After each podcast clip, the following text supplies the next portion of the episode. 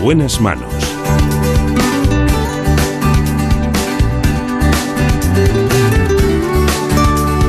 El programa de salud de Onda Cero. Dirige y presenta el doctor Bartolomé Beltrán. Muy buenos días, me alegro mucho de saludarles. En la realización, David Fernández. Produce el programa Marta López Llorente. Empezamos por los más pequeños. Empezamos por los niños, con el doctor Roy Piñeiro Pérez, que es pediatra del Hospital General de Villalba.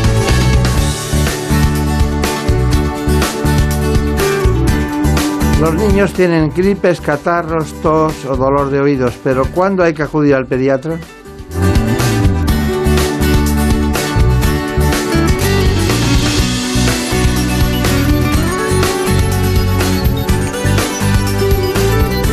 Vaya primero por delante este informe para situarnos en este problema.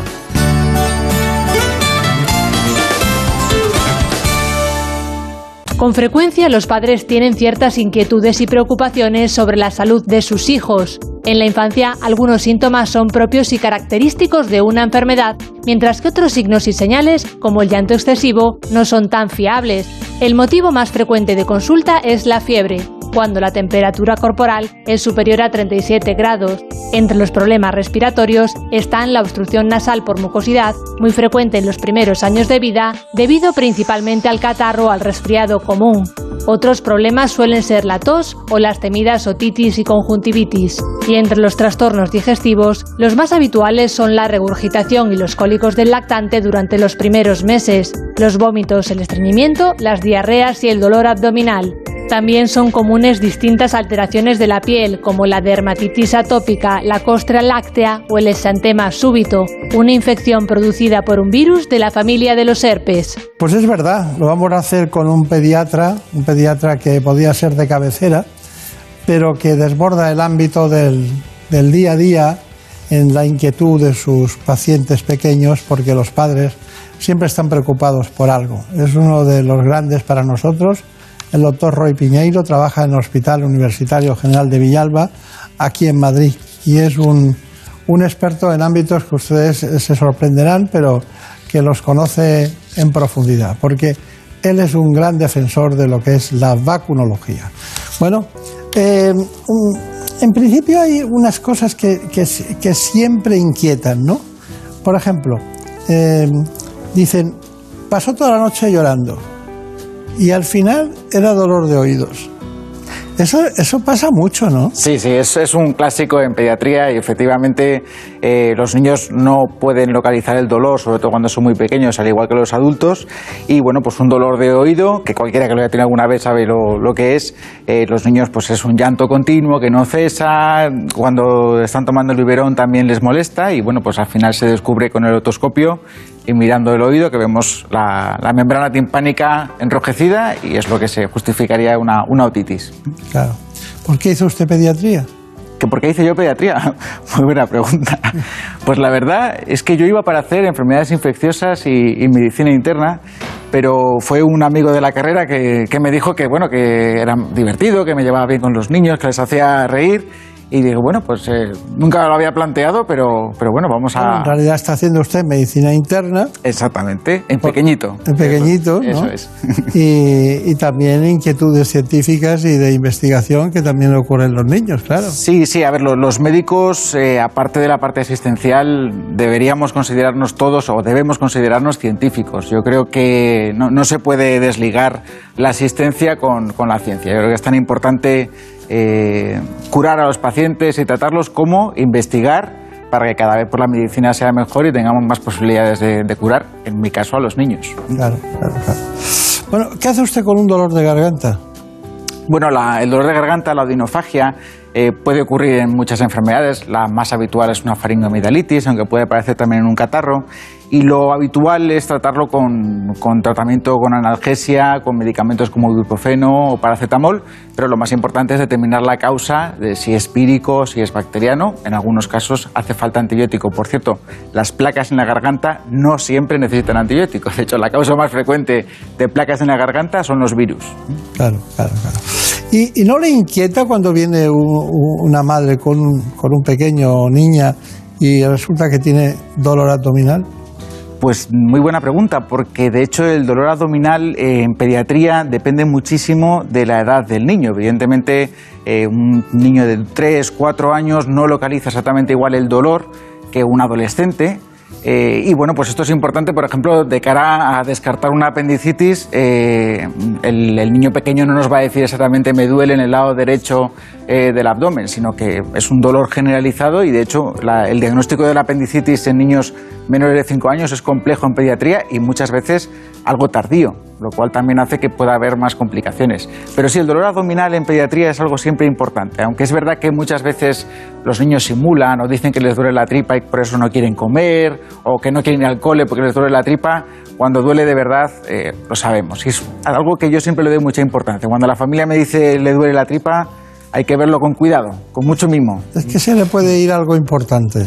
Pues desde luego. Y eso es una, no es una medicina defensiva, pero hay que defenderse del niño que simula, del niño que tiene algo real. Sí, sí, además al final siempre se descubre. El, niño que simula, de alguna manera, juegas con él o le distraes con otra cosa y el dolor desaparece de forma mágica. Cuando hay una apendicitis, el dolor no desaparece. Por mucho que le pongas el vídeo en el móvil o algún juego o algo, no va a desaparecer. O sea que... ¿Los conflictos de pareja utilizan al niño para ir al pediatra? Eso es un tema que va más allá de la, de la, pediatría, pero sí que es cierto, es una desgracia de algunas familias desestructuradas que bueno, pues aprovechan ¿no? a, los, a los niños como un arma arrojadiza entre unos y otros. Por suerte son pocos casos, pero sí que hay que tener cuidado, lo típico de haga un doble informe, uno para mí, otro para el padre. Bueno, eso es un tema, pues daría para un programa entero casi. Claro, todo, todo da para, todas las preguntas que hemos hecho dan para un programa entero. Pero hay una más y es, ¿usted cómo maneja, qué hace cuando se encuentra un niño asmático ya diagnosticado? Bueno, el, el broncoespasmo, las crisis de asma, es un cierre brusco de la vía respiratoria y pues para tratarlo, para curarlo, existen algunos medicamentos que lo que hacen es dilatar esa vía aérea que se está reduciendo y con eso los niños vuelven a respirar. Eso sería el tratamiento agudo del asma. Luego hay un tratamiento crónico en los niños que ya están diagnosticados de asma, se utilizan habitualmente corticoides inhalados o agonistas beta 2 de larga duración, que son estos que abren los bronquios, para intentar evitar que estos episodios de broncoespasmo de repetición pues, surjan lo menos posible. Claro. ¿Qué es más difícil de manejar? ¿Un niño asmático? Bueno, ya sé que con un, con un profesional que no sea adecuado en su conocimiento, todo es difícil, ¿no? Pero ¿qué es más difícil de manejar? ¿Un niño asmático o un niño diabético? Uf, eh, yo diría que el, que el diabético. El diabético es complejo, el momento del debut eh, con la es, es, un manejo además de cuidados intensivos habitualmente. Eh, hay que ir también con mucho cuidado y luego pues el seguimiento posterior. ¿no? Para, para toda la vida la diabetes es una enfermedad que sube, baja, la glucemia, claro. se puede controlar, pero digamos que es un poco más difícil que el asma. Ahora, me estarán escuchando algunos padres que su hijo es asmático de difícil control y me dirán, este hombre no tiene ni idea, ¿no? Al final todo depende de cada, de cada paciente. No, pero exige más educación el niño diabético. Sí, sí, sí. Y el otro exige más eh, un rigor ya más, más construido en el sí, rutina. Otro es más variable, ¿no? Es variable. En un niño diabético, incluso haciéndolo todo bien, hay veces que la glucemia no se controla, pero bueno, no hay que desesperarse y además yo soy un convencido de que la diabetes de alguna u otra forma eh, se va a curar en un plazo de tiempo claro. corto. María Turia, ¿qué quieres preguntar? La tos y la fiebre, doctor Piñeiro. Son síntomas muy alarmantes para los padres porque creemos que tras la fiebre hay infección o tras la tos hay una bronquiolitis. Pero luego llegamos a la consulta del pediatra y resulta que no, que es pasajera. ¿Cómo podemos discernir? Nunca, nunca hacemos caso al final los, los, pediatras o siempre decimos que es normal o que es un virus. Lo que es cierto es que la fiebre evidentemente nos dice que puede haber una infección detrás, pero lo más llamativo de la fiebre es que desespera mucho a las familias porque vuelve, ¿no? Lo tratas, pero la fiebre vuelve. Y siempre hay que explicar que la fiebre es un mecanismo de defensa del cuerpo precisamente para que esa infección, ese virus, esa bacteria que ha conseguido llegar al interior de nuestro cuerpo, pues se reproduzca lo menos posible, que es un mecanismo de defensa que en realidad no deberíamos tratar la fiebre. Lo que pasa es que, claro, los niños se encuentran a disgusto, tienen escalofríos y cuando están con síntomas sí que es conveniente tratarlo. Si nuestro hijo tiene 38 y medio y está jugando tranquilo y feliz, no hay que hacer absolutamente nada. Yo sé que esto cuesta entenderlo, pero tiene que ser así. Y la tos, la tos es otro mecanismo de defensa. Hay algo en la vía aérea que no debería estar, llamémoslo moco, llamémoslo como queramos, que el cuerpo está intentando expulsar. Por tanto, es un síntoma incómodo que nos va mm, hace que los niños no duerman bien, incluso pueden llegar a vomitar con la tos. Pero claro, si yo corto esa tos con un medicamento, al final lo que estoy haciendo es impidiendo que el árbol respiratorio se limpie, que es lo que está intentando la tos. Así que síntomas muy comunes que en realidad no deberíamos tratar. Hacemos mal, ¿eh? Lo hacemos mal, lo hacemos mal. Bueno, eh, interesantes informaciones, ¿verdad, doctor Piñeiro? La verdad es que estamos en una situación que los pediatras no habíamos vivido o hace muchísimo tiempo, vamos. de hecho, yo no recuerdo que tengamos tan pocos casos de infecciones respiratorias, en particular por el virus de la gripe y por el famoso virus respiratorio sincitial, que es uno de los principales causantes de la bronquiolitis. De hecho, es que de bronquiolitis estamos ahora mismo viendo el 10% de lo normal en esta misma época del año en cualquier otro año. Entonces, bueno, es que... Nos, da, nos da una pista sobre las causas, ¿eh? Bueno, parece que al final todo era tan sencillo como una mascarilla y algo de distanciamiento social. La verdad es que siempre pienso que de todo lo malo, como es esta pandemia, se puede sacar algo bueno y desde luego yo creo que las mascarillas eh, han venido para, para, quedarse. No tanto el uso que le damos ahora de uso obligatorio en cualquier situación, pero probablemente, como ya se estaba viendo en, en Japón y en otros países del, del, sudeste asiático, en las personas que tengan síntomas catarrales, desde luego será muy recomendable que se pongan la mascarilla. Y los pediatras, a lo mejor atendiendo en nuestro día a día, pues también. Y con eso se puede mantener, a lo mejor no estos niveles tan bajos que estamos viendo, que es una incidencia histórica en cuanto a mínimos, eh, pero bueno, se pueden reducir muchas enfermedades haciendo algunas de las cosas que estamos haciendo ahora. De todas maneras, la vida con mascarilla no es lo mismo. ¿eh? No es lo mismo, ¿no? bueno, hay una cuestión. Le planteo, uh, porque ahora vienen temas muy apasionantes que usted domina muy bien. Concepto de vacunología, uh, ¿en qué posición lo ve usted entre los que están pro y los que están en contra? Y sobre todo, el concepto de vacunología en su conjunto, brevemente, por favor. Bueno, vacunología, la medida de medicina preventiva más eficaz de la historia para prevenir infecciones después del lavado de manos y ya veremos si a la par que las mascarillas, porque la cosa está ahí empatada. Pero lo que es cierto es que hay un movimiento contrario a las vacunas, antivacunas, yo lo suelo llamar vacunofóbico, que por suerte en España no es muy intenso, no es muy importante, estaría afectando a lo mejor a un 2% de los niños que no se vacunan por distintos motivos pero yo siempre había pensado que es algo que hablando con las familias pues se les puede convencer, ¿no? Para que vacunen a los niños, lo que yo llamaba vacunofóbicos y siempre pensaba hará falta la llegada de una gran pandemia, de un virus para que no tengamos ninguna vacuna, para que la población se conciencie que esto de no vacunar no tiene ningún sentido. Pues ha llegado la vacuna y no solamente no se han reducido los antivacunas, sino que aparecen nuevas generaciones de conspiranoicos, de mmm, ciudadanos que van en contra de lo establecido y ahí se incluyen las vacunas, pero se confunde con asuntos políticos, con muchas otras cosas. Tenemos incluso médicos por la verdad que yo sinceramente, lo digo a las caras, les sancionaría directamente. Es decir, yo creo que un médico tiene una responsabilidad con la población si yo salgo aquí ahora y digo, bueno, pues lo que tienen que hacer los niños para ser más sanos es fumar, fumar tres paquetes de cigarrillos al día. Claro, me llamaría a salud pública y diría, ¿usted qué está diciendo? Pues tenemos médicos en este país que dicen que el coronavirus no existe o que no tenemos que aplicar algunas medidas y lo dicen con una impunidad absoluta. Yo eso no, no lo acabo de entender. Y luego también tenemos eh, un grupo de médicos que es contrario absolutamente a la industria farmacéutica en cualquiera de sus formas. Todo lo que venga de la industria está mal, todo, pero meten en el mismo saco a los medicamentos contra el colesterol, contra la hipertensión y las vacunas. Y evidentemente son Claro. cosas diferentes. Bueno, vamos allá porque es que tengo mucho interés en que vayamos rápido para dar más conceptos en poco tiempo. Vamos con un informe de Brenda sobre las vacunas. Las vacunas son una de las herramientas más eficaces ante enfermedades para las que no existe un tratamiento efectivo. Sin embargo, son muchos los que aún desconfían de su utilidad. Sinceramente pensaba que con la llegada de una pandemia eh, iba a desaparecer el tema de la vacunofobia o las antivacunas y todo lo contrario. Está repuntando y de hecho nos estamos yendo a, extremos más eh, cerca de la paranoia y la conspiración e incluso la esquizofrenia. Y tampoco se fían de la seguridad que ofrecen, ya que desafortunadamente muchas familias creen que las vacunas en algunos casos pueden producir eh, autismo. Esto es algo que han negado incluso las asociaciones de niños con trastorno del espectro autista. De hecho, junto con la potabilización del agua, las vacunas son la medida preventiva que más ha reducido la mortalidad en todo el mundo.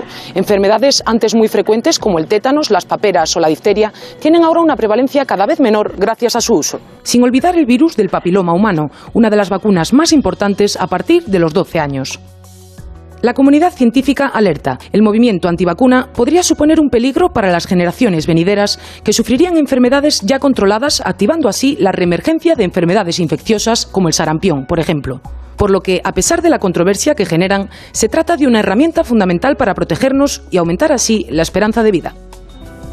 Creo que Brenda Armida piensa como usted exactamente. Bueno, COVID y niños. COVID y niños. Ni supertransmisores del virus ni absolutamente inmunes. El comportamiento del COVID en niños menores de 14 años es errático y difuso, aunque los niños tienen características comunes que condicionan su comportamiento frente a la enfermedad. Los niños de hasta 14 años tienen pocos receptores, es decir, poca capacidad de contagio, y cuando lo hacen presentan pocas manifestaciones clínicas. La gran mayoría son asintomáticos, hasta un 47%, y aunque tengan una gran carga viral, apenas tosen y cuando lo hacen exhalan menos, con lo que su capacidad de contagio es menor tanto en su entorno escolar como en el núcleo familiar. Un reciente estudio realizado con 80 pacientes en el Hospital Val Hebrón concluyó que tan solo el 8% de los menores ingresados tenía capacidad de contagio, y cuando se contagian ellos, en el 70% de los casos el foco de infección es un adulto. De hecho, el retorno a las escuelas no ha supuesto una mayor transmisión del virus. También se está estudiando la influencia de la vacuna trivalente en la posible inmunización cruzada ante esta enfermedad. El estudio, realizado en la Universidad Complutense de Madrid, ha identificado la existencia de esta posible inmunidad cruzada entre el virus del COVID-19 y los antígenos presentes en la vacuna triple bacteriana contra la difteria, el tétanos y la tosferina. Los niños, según este estudio, estarían protegidos frente a la COVID gracias a la inmunidad adaptativa obtenida a través de las vacunas. Se trataría, pues, de una inmunidad cruzada que permitiría activar una mayor respuesta inmune frente al COVID. Finalmente, la Asociación Española de Pediatría afirma que los cuadros graves en niños por coronavirus son extremadamente raros e infrecuentes, aunque llama también a mantener la guardia alta frente a nuevos brotes o mutaciones de este virus. Bueno, la pregunta es, ¿cómo, cómo se vive el COVID desde desde el ámbito de la pediatría? Sería la primera pregunta que le hago. Y la segunda inmediata es, ¿vamos a vivir una nueva normalidad post vacuna COVID? Bueno, eh, el, reportaje está muy bien, eh, tiene varios matices, ¿no? De hecho, de COVID hay muchas cosas que todavía no sabemos y que, y que vamos sabiendo, y lo único que sabemos es que realmente los niños tienen muchísimos menos casos, son mucho menos graves, aunque existen cuadros graves relacionados con COVID, como por ejemplo el síndrome inflamatorio multisistémico en pediátrico asociado temporalmente a COVID, es que ni siquiera sabemos si está realmente relacionado con COVID o no, pero eso es indudable y eso sí que no hay ninguna duda. Menos casos, mucho menos graves y una mortalidad prácticamente inexistente, sobre todo comparado con personas mayores de 70 u 80 años. Esto en la gripe del 18 no fue así. En la gripe del 18 los niños enfermaban y morían prácticamente a la par que las personas mayores. Por tanto, es una gran diferencia y es lo que nos va a permitir de alguna manera que a pesar de esta gran crisis que hemos tenido, saldremos adelante mucho mejor que si hubiera afectado a los niños. Muchísimas teorías sobre por qué los niños están menos afectados. Mm, comprobada, pocas. Lo de la vacuna que acabamos de ver que les protege la, la DTP, bueno, lo dice un estudio. Hay muchas cosas todavía que se tienen que demostrar. Estamos en un momento, como digo yo, más que de evidencia científica, de invidencia científica, donde se publican muchísimas cosas que no están del todo. ¿Qué palabra esa de invidencia científica? ¿Se la acaba usted de inventar o qué? Bueno, es una cosa mía porque realmente se están publicando algunas cosas que probablemente, a lo mejor dentro de unos años nos reiremos de ello, ¿no? es la urgencia de la situación y evidentemente pues la ciencia tiene que avanzar y no hay forma de avanzar. Es la inmediatez del deseo de aportar algo al conjunto, ¿no? Pero bueno, de todas maneras, eh, mm, había otro asunto que es la nueva normalidad. Eh, ¿Qué piensa de eso? yo estoy convencido, y lo dije en un reportaje también en esta cadena, que volveremos a abrazarnos y volveremos a besarnos. De eso no tengo ninguna duda. Volveremos a la antigua normalidad pero evitando aquellas cosas de la antigua normalidad que no eran muy normales. Por ejemplo, el que haya 300 personas en un sitio donde caben 100, eso no es normal. A eso no podemos volver. Y ya hemos visto además los peligros que eso conlleva, no solamente de coronavirus, sino de cualquier otra infección, sobre todo de transmisión respiratoria. Así que podremos vivir gran parte del tiempo sin mascarillas y, volveremos a, a la antigua normalidad, pero con esos pequeños detalles que hemos podido aprender ahora en la pandemia. Tenemos vacunas, tendremos vacunas de Janssen, de Moderna y de, de ¿no? ¿Usted qué piensa de, ¿Tiene alguna decisión tomada? No, la que nos, la que nos dejen ponernos. Pero es un momento histórico para la ciencia, eso no hay ninguna duda. De hecho, eh, la población eh, pone en entredicho ¿no? la seguridad de esta vacuna porque se ha elaborado en un plazo de tiempo muy corto y ojalá que podamos concienciar a la población de esta necesidad, porque desde luego lo que no sería deseable en ningún caso es tener que obligar a la población. No es deseable y además no es la forma de que la población confíe en las vacunas. Pero en la situación en la que estamos, si no conseguimos una inmunidad de grupo suficiente, que se estima que debería estar en un 60-70%, quizá no quede otra opción que obligar a vacunar decisiones que ya se han tomado, por ejemplo, en Francia o en Italia con las vacunas normales del calendario, precisamente porque en esos países había un gran crecimiento de los antivacunas, no aquí en España. Ya veremos qué sucede con el coronavirus. Yo confío en la población. Bien, nosotros confiamos en gente como usted, en pediatras, en científicos, en médicos, en el propio Ministerio de Sanidad cuando ha estudiado con verdaderos expertos el problema. Bueno, eh, nosotros nos preocupan también los niños sobremedicados. Vamos con un informe que ha preparado Javier Saz. En España tenemos fiebrefobia, sobre todo con los niños. Al menor síntoma de fiebre o tos, los padres suministramos lo primero que se tenga a mano en el botiquín de casa. Antipiréticos, jarabes para la tos, codeína, paracetamol, ibuprofeno, antibióticos y solo cuando la cosa empeora llevamos al niño al pediatra. Pero el mal ya está hecho. Según la Asociación Española de Pediatría, casi el 70% de los medicamentos utilizados en la infancia lo son para procesos banales, en los que no está claro su beneficio. Además, pueden ser peligrosos. El exceso de medicamentos puede generar resistencia de las bacterias e incluso pueden crear dependencia. En primer lugar, afirman, hay que saber que no toda la fiebre es mala.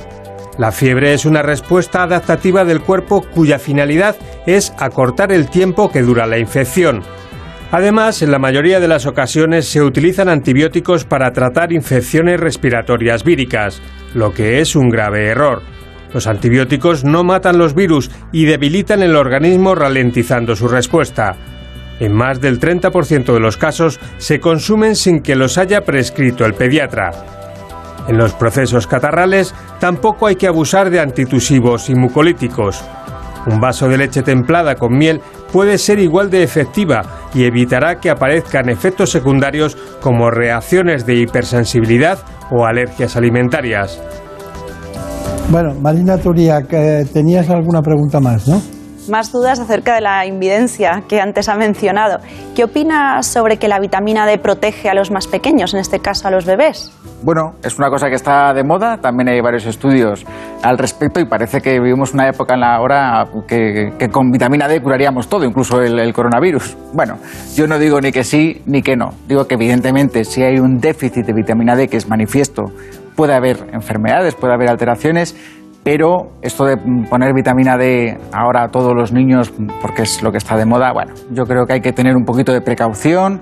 Eh, la ciencia está para acertar y también para equivocarnos y veremos en unos años si con esto la vitamina D estamos acertando, ojalá que sea así, o nos estamos equivocando. Muy bien, conclusión de todo esto. Conclusión, pues que 2020 termine pronto, porque vaya año y que yo creo que, bueno, que hay motivos más que suficientes para confiar en las vacunas y si algo nos puede sacar de la crisis de esta sindemia es eh, la vacuna. Así que confío en que toda la población eh, se la ponga. El virus no va a desaparecer. No ha desaparecido la gripe, no han desaparecido muchos microorganismos frente a los que ya tenemos vacuna y el coronavirus va a seguir con nosotros. Pero seguirá como sigue hoy en día la gripe. Nos dejará vivir de una forma más normal. Está bien. Me gusta a usted eso de la normalidad que hemos aprendido. Eh, recuerdo que en un hospital de Austria, Semmelweis, que era un ginecólogo, estamos hablando ya hace mucho tiempo, hizo que en una zona se lavaran las manos para atender los partos y no había eh, eh, fiebre puerperal. Y en la otra, que no se lavaban, las mujeres morían de fiebre puerperal. Eso es lo más simple que puede haber. Después ya vinieron las vacunas. Así que como uno de cada 10.000 médicos todavía no recomienda las vacunas en España, vamos a intentar que con programas como este se conciencien de lo importante que es la vacunación. Muchas gracias y hasta pronto. Muchas gracias a vosotros. En buenas manos. Es lógico. Murprotec, empresa líder en la eliminación definitiva de las humedades, patrocina la salud en nuestros hogares. ¿Conoces la relación entre cuidar de tu hogar y cuidar de ti? En Murprotec sabemos que cuando eliminamos las humedades de forma definitiva de tu hogar estamos cuidando de ti y de tu familia. Una vivienda libre de humedades es sana y segura. Llámanos al 930 1130 o accede en murprotec.es. Cuidando de tu hogar, cuidamos de ti. Por fin no es lunes. Las mañanas más entretenidas del fin de semana. Historias curiosas, interesantes entrevistas, anécdotas y muy buen humor. Hay bromas que duran demasiado tiempo y un belga tiene el récord. Ay, pobre, un belga que lleva nueve años recibiendo pizzas que nunca ha pedido. Vamos a resolver la duda de la semana. ¿Cómo nos estimulan ciertas bebidas? Por ejemplo, el café. A algunos, a algunos les provoca un efecto muy claro y a otros todo lo contrario. Nada, cero. Esta mañana hemos querido sentar en nuestra mesa, la mesa de por fin no es lunes, a un científico y a un economista. ¿Son enfoques incompatibles? ¿Es tanta la distancia que los separa? Por fin no es lunes. Sábados y domingos a las 8 de la mañana y siempre que quieras en la app y en la web de Onda Cero. Con Jaime Cantizano. Te mereces esta radio. Onda Cero. Tu radio. El fútbol nos ha dejado grandes jugadas y goles, y a lo largo de su historia, jugadores y entrenadores se han pronunciado dejando también grandes frases, como la de Luis Aragonés. En el fútbol hay que ganar y ganar y ganar, y volver a ganar y ganar y ganar. Vicente del Bosque dijo, el éxito sin honor es el mayor de los fracasos. Jorge Valdano, un rival sin interés atacante es como intentar hacer el amor con un árbol. O como dijo Alfredo Di Stéfano, ningún jugador es tan bueno como todos juntos. Frases inolvidables, jugadas históricas, goles para el recuerdo. Vívelo cada fin de semana en directo, en Radio Estadio, los sábados a las 3 y media de la tarde y domingos a las 3, con Antonio Esteba y Javier Ruiz Taboada.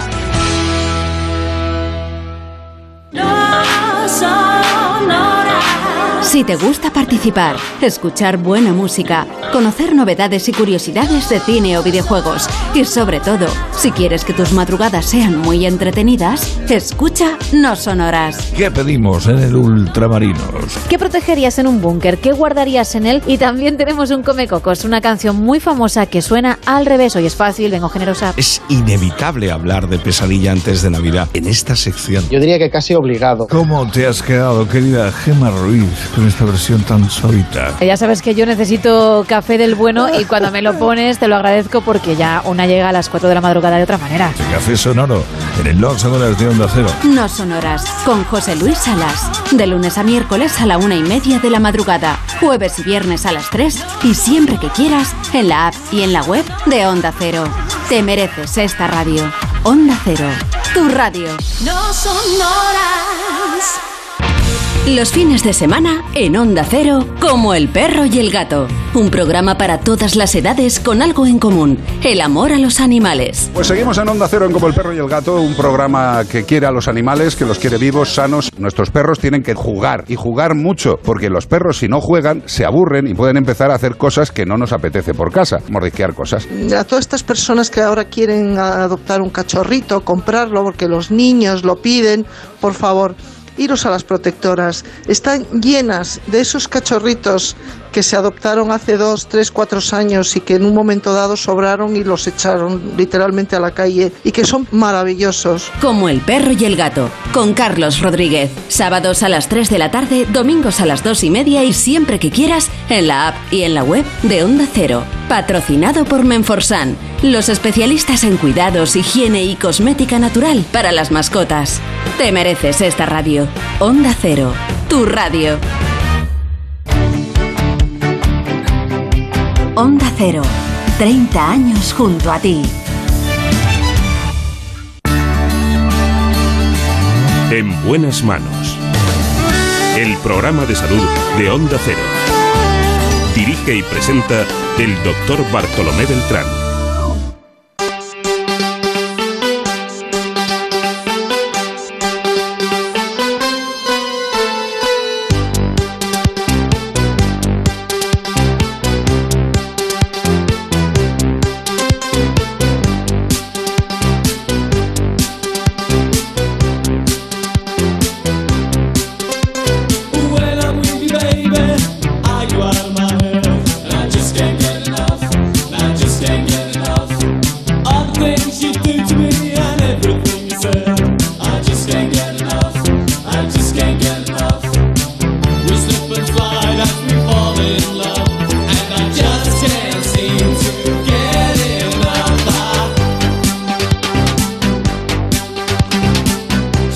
Ustedes lo que es la unidad de accesos vasculares? Es un asunto clave para iniciar la hemodiálisis de los pacientes. Nos vamos al hospital de Torrejón. Nos espera el jefe de servicio de angiología y cirugía vascular de ese centro, el doctor David Fernández.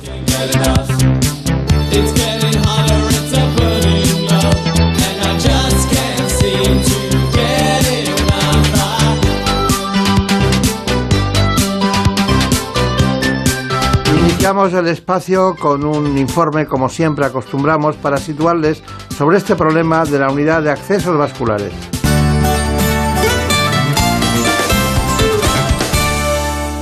Cerca del 10% de los españoles y más del 20% de los mayores de 60 años padecen enfermedad renal crónica, una patología en la que los riñones no realizan su función de filtrar la sangre y extraer las sustancias tóxicas del organismo. En estos casos es necesario que esta función se realice de manera artificial y se requiere hemodiálisis. Y para administrarla son clave los accesos vasculares. ¿Pero saben en qué consisten? En la unión de una arteria y una vena, normalmente mediante una fístula arteriovenosa, para que la vena admita una mayor presión en la salida de la sangre del organismo y el paciente tenga un mayor flujo para depurar la mayor cantidad de sangre. Esta labor la desarrollan en las unidades de accesos vasculares, que abarcan desde el proceso de creación del acceso vascular, su mantenimiento hasta el tratamiento de sus complicaciones. Estos equipos son de carácter multidisciplinar y están formados por cirujanos vasculares y nefrólogos. La intervención en la que se crea la fístula arteriovenosa es sencilla, se realiza con anestesia local y dura entre media y una hora. Esta fístula estará de manera permanente para que el paciente acude a hemodiálisis habitualmente unas tres veces por semana.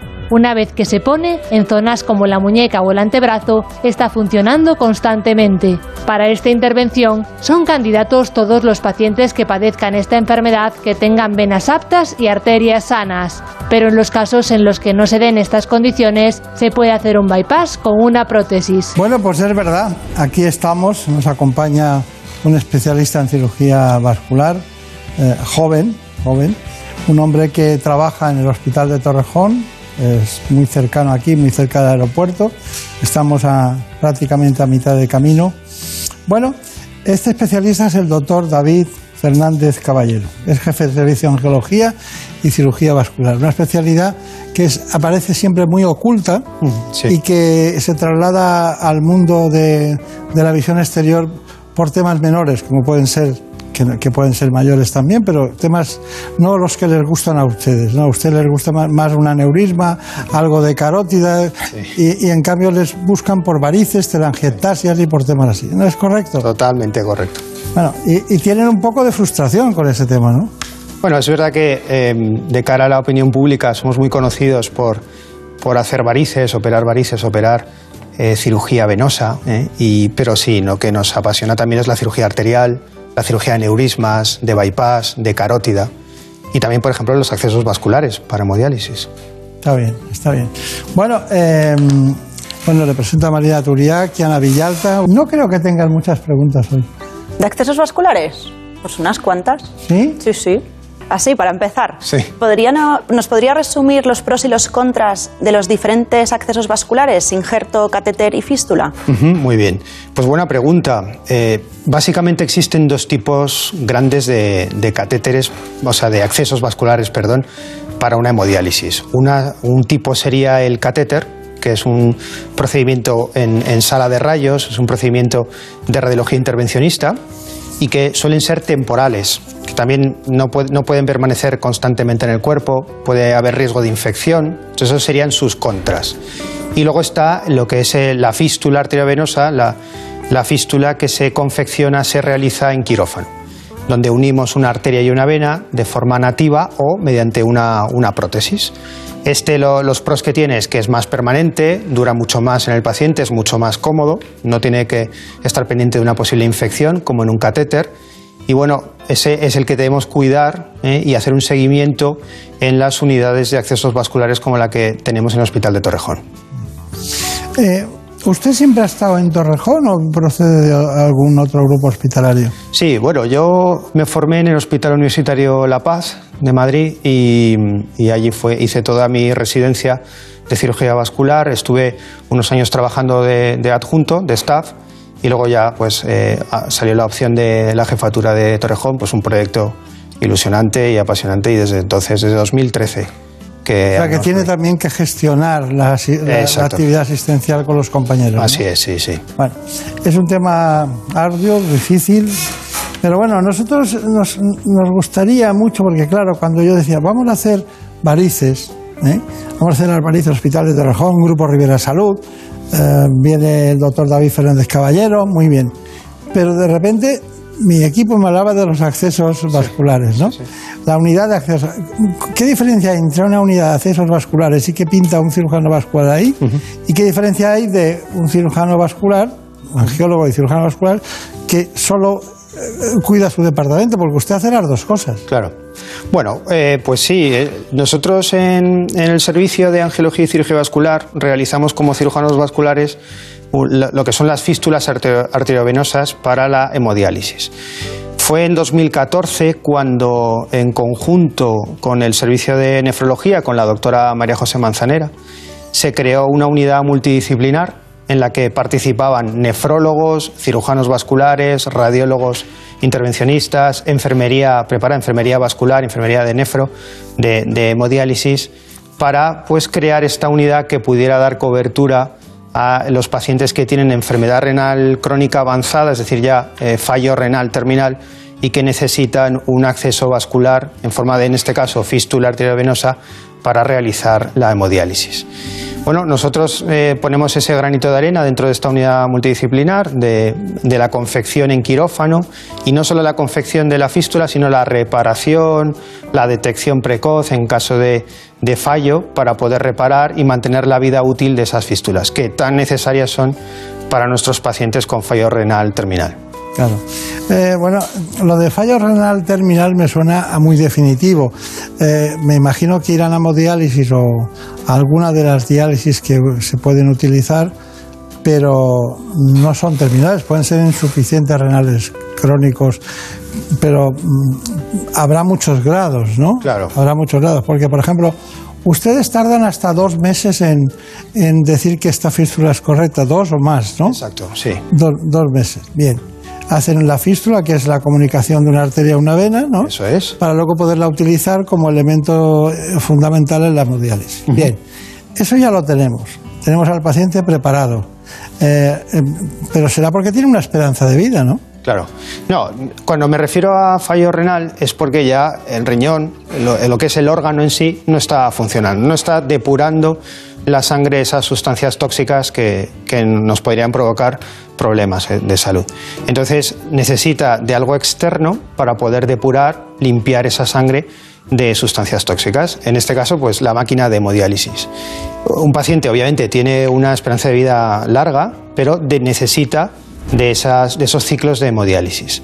Nosotros cuando dentro de nuestra unidad se nos presenta el caso por parte de nefrología de un paciente que va a requerir un acceso vascular en forma de fístula arteriovenosa, generalmente hay dos tipos. Uno, el que está en prediálisis, el que todavía no, no tiene los datos para iniciar ya la hemodiálisis inmediatamente, y otro en el que sí que ya está en hemodiálisis, generalmente por ese catéter de radiología intervencionista que se le ha implantado previamente para hacer de puente entre que nosotros le confeccionemos la, la fístula quirúrgica y madure, y una vez madurada, la puedan pinchar y hacer hemodiálisis por ella. Claro, claro, claro. Bueno, eh, estamos hablando de un grupo de pacientes también que no está en diálisis, parece que está ahí en una máquina y tal, pero hay dos tipos de diálisis, la peritoneal y la hemodiálisis. Eh, ¿Cuál es la diferencia fundamental? Bueno, sí, nosotros lo que hacemos mm, fundamentalmente la misión de la unidad de accesos vasculares es la hemodiálisis, más que la diálisis peritoneal. Claro.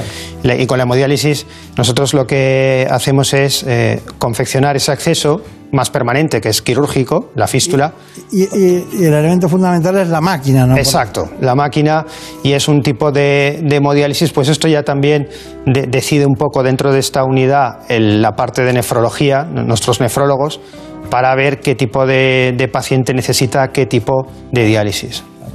Estamos hablando además de un, de un aspecto esencial, de una especialidad también muy oculta, que a mí me molesta mucho eso. Eh, eh, estoy hablando de los nefrólogos, ¿no? sí. Que dice, va el cardiólogo y parece que llega alguien, ¿no? Y llega el nefrólogo y como tiene mucho estudio detrás, mucha, mucha medicina interna, tiene que tener mucho conocimiento de todo el proceso, de lo que pierden en la hemodiálisis, lo que ganan cuando hay una insuficiencia renal, cómo tienen que aportar al paciente una serie de sustancias, elementos, oligoelementos para que sobreviva todo eso. Y, y también el paciente generalmente un porcentaje alto es diabético, ¿no? Sí, sí. Es diabético y ¿qué otras patologías se encuentran? Sí, a ver, eso es totalmente cierto. Los nefrólogos eh, son una especialidad fundamental en cualquier estructura hospitalaria porque además no solamente se encargan de la enfermedad renal crónica, sino de otras tipo, otro tipo de patologías renales y nosotros los necesitamos para poder mm, desarrollar esas fístulas en esos pacientes que necesitan diálisis. Y bueno, el nefrólogo, nosotros em, sobre todo contamos con ellos para para además de detectar esos fallos en pacientes que están que empiezan ya con una, hemodiálisis y que tienen una fístula confeccionada, la fístula está dando fallo, generalmente el que primero va a detectar esos fallos es el nefrólogo, que es el que está más a pie del paciente. Generalmente los pacientes, aparte de tener diabetes, suelen tener factores de riesgo cardiovascular, es decir, eh, hipertensión, suelen ser tabaquismo o em, colesterol, hipercolesterolemia. Suelen ser pacientes que, así como se afectan las arterias de otras partes del cuerpo, como la- las coronarias, ahora que hablábamos de los cardiólogos, también pueden afectarse las arterias renales. Entonces, un paciente típico pues, es aquel que tenga muchos factores de riesgo cardiovascular en los que poco a poco empiece a fallar el riñón. Claro, claro.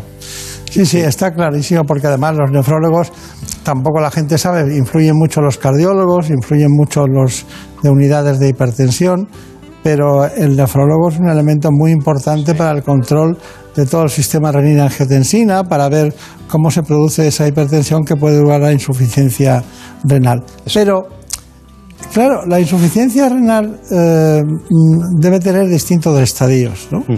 distintos momentos. ¿no? Hay, eh, no digo yo, pero si yo la tuviera que clasificar, la, la clasificaría en cuatro. ¿no?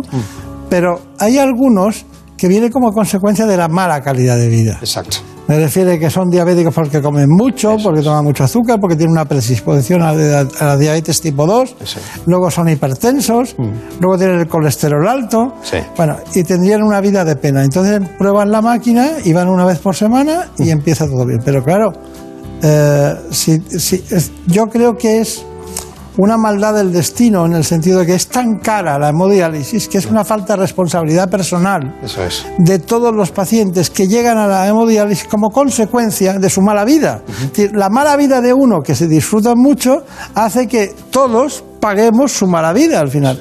Es un concepto que siempre lo he barajado en la cabeza. Si, si no hubiera gente de hemodiálisis, no gastaríamos cuánto. Ya, muchísimo, muchísimo. Pero nosotros, que- que- nosotros, eh, para que te hagas una idea, eh, hacemos también escuela de pacientes, por eso mismo, porque eh, los pacientes suelen ser, mm, eh, pues eso, tienen factores de riesgo cardiovascular o son diabéticos, pero tienen muy mal control de su diabetes, hemoglobinas glicosiladas muy altas, o tienen hipertensión que no controlan o que a veces no cumplen con el tratamiento farmacológico. Es decir, eh, son pacientes que nosotros hacemos esas escuelas para también educar lo que es la- la- el correcto, eh, o sea, lo que son los cuidados. en todo Exacto, eh, para evitar que terminen enchufándose, eso es. Bueno, me estaría aquí toda la mañana con usted hablando de estas cosas, pero son conceptos que yo llevaba en la cabeza hace mucho tiempo y de repente el equipo, entre ellas Ana Villalta, apareció con este, con este asunto para plantearlo. Bueno, los accesos vasculares, está muy bien. Un angiólogo, trabaja en, en el Hospital de Torrejón del Grupo eh, Rivera Salud. Bueno, doctor Fernández Caballero, ¿y el trasplante renal cuándo? Bueno, eso también se, se encarga nefrología de, de indicarlo y estudiarlo, junto con urólogos que también puedan ver que la- lo que es el hilio renal sea apto para. Y bueno, eso pues hay, hay casos. Ellos son los que deciden un poco en qué momento y qué pacientes son candidatos y aptos para, para hacer el trasplante, claro. Ahí es muy importante encontrar el momento, ¿no? Sí. Luego el, el donante, pero bueno, todo eso donante. es una lucha, una lucha. Bueno, eh, Marina Turián, más preguntas. Sí, se ha puesto en contacto con nosotros un paciente que es portador de una fístula y ha sufrido una complicación a la que llaman síndrome de robo. Está preocupado por cómo manejarán la situación y si ya no podrá ser candidato a usar la fístula. Ah, pues. O sea, que hay que ir sin la cartera al hospital, ¿o qué? Hay que tener cuidado porque a veces incluso las fístulas pueden robar, efectivamente. No, eh, es verdad, bien, bien apuntado, eh, tal y como nos exponían en el vídeo, Ana, eh, hay que tener una buena arteria y buenas venas. A veces las arterias son, como decíamos antes, comentando previamente los factores de riesgo cardiovascular, son arterias muy enfermas, llenas de placas de arteriosclerosis. Y entonces, eh, lo, cuando tú conectas la vena con la arteria, esa fístula de nueva creación puede robar sangre a la arteria, limitando lo que es el riego, por ejemplo, al flujo arterial hacia, hacia la mano. Entonces se produce eh, lo que llamamos un robo, ¿eh? un robo por fístula, y ese robo termina eh, provocando dolor, mm, eh, molestias, incluso pérdida de movilidad y sensibilidad en una mano, y entonces lamentablemente tenemos que acabar con la fístula, cerrando la fístula para que no robe más sangre arterial a ese, a ese miembro superior. Bueno, eh, ¿alguna pregunta? Bueno, ¿cómo es el día a día de un paciente que es portador de un acceso vascular en cuanto a higiene o quizás no puede realizarse una extracción de sangre en el brazo que lleva la fístula? Sí. ¿Qué recomendación? Ya, se deben evitar es- eh, las analíticas y las extracciones de sangre en el miembro donde está la fístula implantada y luego vida totalmente normal, higiene normal, como si no tuviera nada. No es doloroso. Nada, para nada. Bueno, ya que hablar de la fístula, Marina Turiac, vamos al control de la fístula arteriovenosa. Hemos ido al Hospital de Torrejón, allá estuvo Javier Sanz y hizo este trabajo. Nosotros tenemos en la unidad de accesos vasculares un equipo muy bien preparado, multidisciplinar, que conforman nefrólogos, cirujanos vasculares, nuestro equipo de enfermería también de, de la unidad de diálisis, que pues está capacitado para realización de ecografía Doppler, que nos permite eh, as- asegurar un buen control y manejo de esas fístulas, confirmar que efectivamente han madurado y han desarrollado o anti- anticiparnos a posibilidades de complicación que aparezcan trombosis, que aparezcan estrechamientos o que aparezcan infecciones. Eso lo hacemos mediante una ecografía. La ecografía nos permite ver cómo está el estado de esa fístula. Las fístulas arteriovenosas no son eternas, ni, ni siquiera las fístulas nativas. Pacientes en enfermedad renal avanzada que llevan muchos años de, de enfermedad renal y muchos años de hemodiálisis pueden llegar a perder sus fístulas. Entonces tenemos que hacer unas nuevas. Las fístulas se van perdiendo porque se estrechan, se taponan, se trombosan y eh, porque con tantos pinchazos y con tanta manipulación pues tienen una cierta vida. Entonces por eso tenemos que hacer una nueva fístula o cuando se detecta esa posible complicación de forma precoz podemos repararla. ¿Cómo se repara? Pues podemos hacer mediante un cateterismo una dilatación de esa fístula y volver a darle buen flujo a, a nuestra fístula arteriovenosa. Lo que se observa en la ecografía, esa banda de colores, de múltiples colores, tiene un flujo turbulento, es decir, está, es efectiva y está conectada bien la arteria con la vena. Incluso es de un tamaño ya considerable, es decir, ha madurado y podría estar apta para iniciar la hemodiálisis por ahí. Bueno, hemos también hablado con la doctora Besada, nefrólogo del Hospital de Torrejón, eh, para hablar de lo que es la hemodiálisis. Cuando un paciente tiene una enfermedad renal crónica avanzada a grado 5, va a necesitar eh, un tratamiento renal sustitutivo. En este caso estamos hablando de la hemodiálisis. Para hacer la hemodiálisis, eh, el paciente necesita tener previamente una fístula arteriovenosa bien desarrollada. Esto se hace eh, meses antes por el servicio de cirugía vascular y se monitoriza el buen desarrollo y maduración de la fístula por la unidad de accesos vasculares, que la constituimos eh, cirugía vascular y nefrología. Cuando llega el momento de iniciar la hemodiálisis, eh, el paciente tiene la fístula en desarrollo óptimo. La hemodiálisis consiste en eh, sacar la sangre del paciente a través de esa fístula y hacerla pasar por una máquina de diálisis en donde hay un filtro en donde la sangre se va a depurar y va a ser devuelta a través de la, misma fístula al paciente depurada. Este proceso eh, dura mm, cuatro horas por sesión y eh, habitualmente se hace tres veces a la semana. Se, se hacen dos punciones eh, en la fístula. Por una sale la sangre con productos de desecho mm, del organismo y la llevamos al circuito de la máquina de diálisis, que llevará la sangre al filtro. Por aquí entra y eh, en el filtro se va depurando hasta que sale la sangre limpia y se devuelve por la otra punción al paciente. Bueno, ya hemos visto lo que es la hemodiálisis, ah, lo habíamos contado, lo, lo han visto los espectadores, pero Maday Cabrero y Ana Saiz, que usted las conoce perfectamente, son cirujanos vasculares. Exacto. Bien, ¿algo que añadir a las varices? Bueno, simplemente que ese tipo de intervención hay que hacerla cuando están las- los troncos afenos enfermos, es decir, varices patológicas que puedan generar complicaciones. Claro, claro, claro. Ahí hasta un punto en que la variz es soportable, pero a partir de ahí, cuando ustedes estudian por ecografía, dicen, a partir de aquí empezamos a tener problemas, ¿no? Claro. Empiezan con dolor, molestias, flebitis, la varicoflebitis, pues ese es el punto en el que ya debemos actuar y operar. Claro, claro, claro. Bueno, doctor David Fernández Caballero, ha sido un placer, bueno, lo hemos pasado muy bien. El hospital de Torrejón, que antes pensábamos en aviones, siempre resulta que tiene también gente en tierra, bien asentada, haciendo lo que tiene que hacer cada día. Pues muchas gracias, recuerdo a sus compañeros y hasta pronto. Muchas gracias. En buenas manos. El programa de salud de Onda Cero.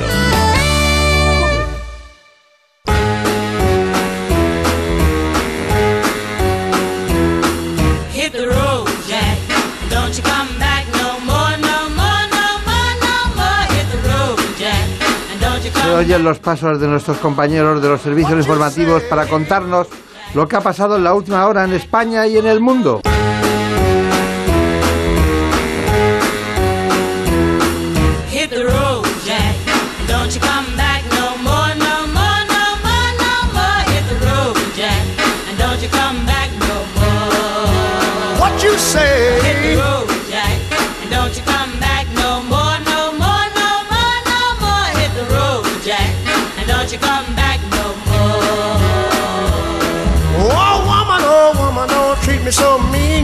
Meanest old woman that I've ever seen. I guess if you say so, I'll have to pack my things and go. That's right, hit the road, Jack. And don't you come back no more, no more, no more, no more. Hit the road, Jack. And don't you come back no more. What you say?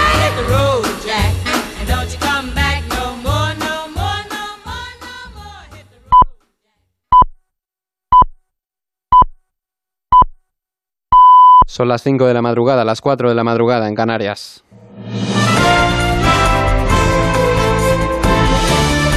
Noticias en Onda Cero. Buenas noches. La recién nombrada ministra de Política Territorial y portavoz del Gobierno de España, Isabel Rodríguez, ha respondido en la sexta noche sobre las críticas del Partido Popular de no calificar a Cuba como una dictadura. Rodríguez ha vuelto a evitar aclarar si el gobierno de Pedro Sánchez considera si Cuba es o no un régimen dictatorial. El tema que sí ha querido aclarar ha sido el de Cataluña. En este sentido, la ministra de Política Territorial señala que el gobierno ya ha hecho su trabajo para intentar sacar a Cataluña de la situación de conflicto social. Ahora espera que el gobierno de la Generalitat haga lo propio. Desde luego el Gobierno de España ya ha hecho su trabajo, ya ha cumplido en sus responsabilidades y ha hecho todo lo posible para intentar sacar a Cataluña de la situación de conflicto social en que se encuentre. Y yo espero y deseo que el Gobierno de la Generalitat haga lo propio. Y yo estoy segura que una inmensa mayoría de catalanes, incluso aquellos que se sienten soberanistas, creen que es importante pasar página de aquel conflicto para poner en valor a una Cataluña distinta, a una Cataluña que desde luego puede seguir manteniendo sus reivindicaciones políticas en el marco de la ley.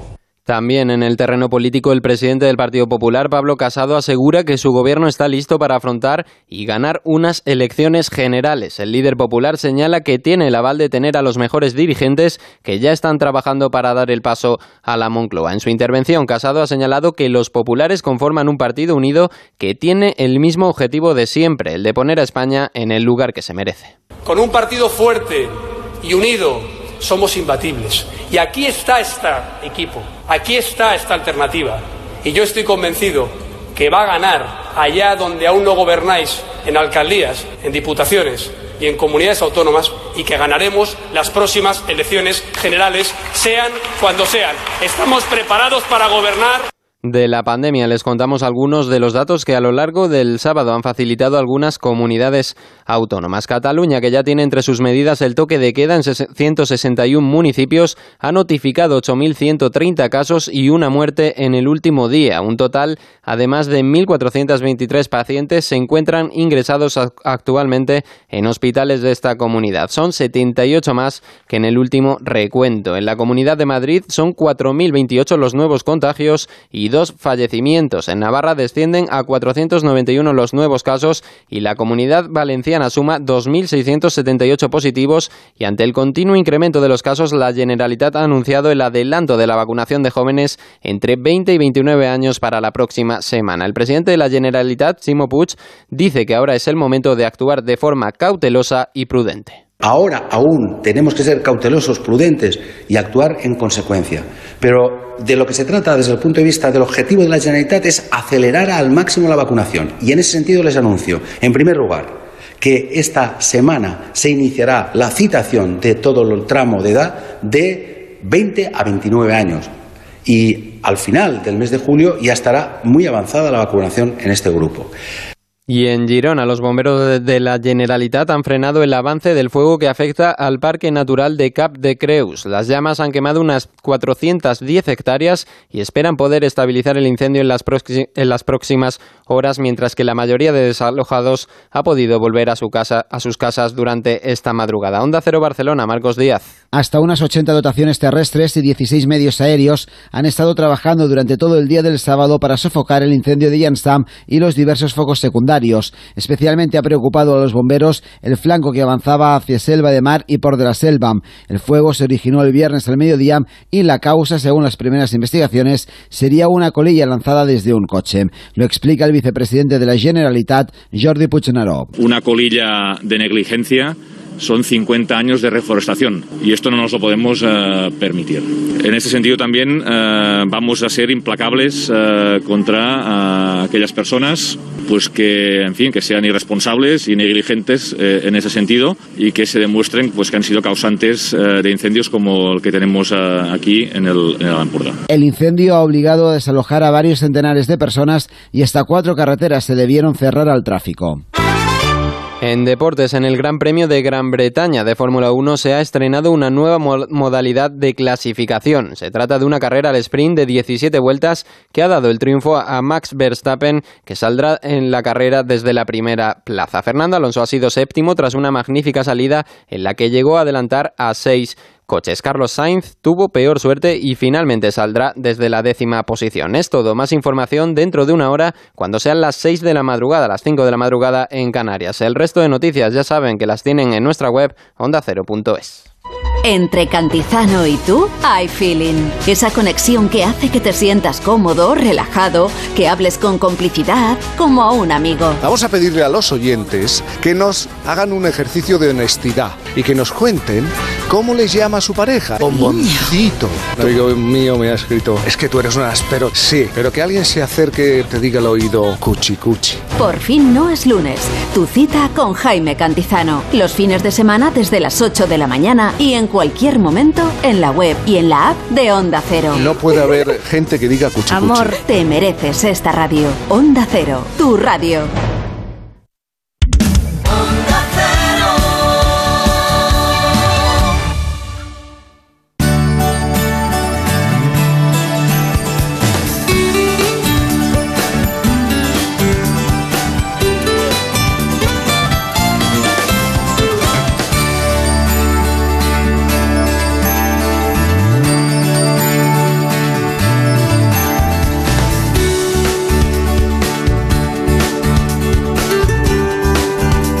Buenas manos.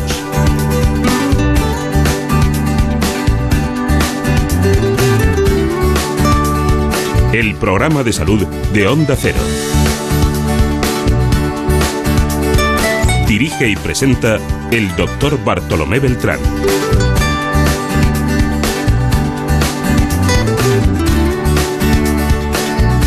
Seguimos en la segunda parte del programa, aquí en la realización con David Fernández y, como no, con la producción magistral, como siempre, de Marta López Llorente.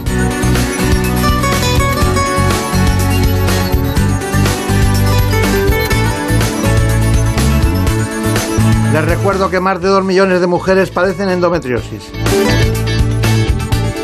Así que acudimos al conocimiento y sobre todo a la asistencia clínica que nos va a transformar este espacio en algo que pueden conocer muchas mujeres de cerca y es la sintomatología y el tratamiento de la endometriosis.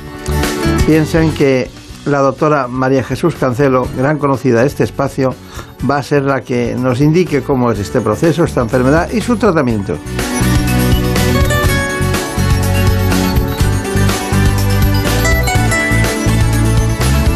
Así que nos adentramos en el servicio de ginecología del Hospital de Guadalajara.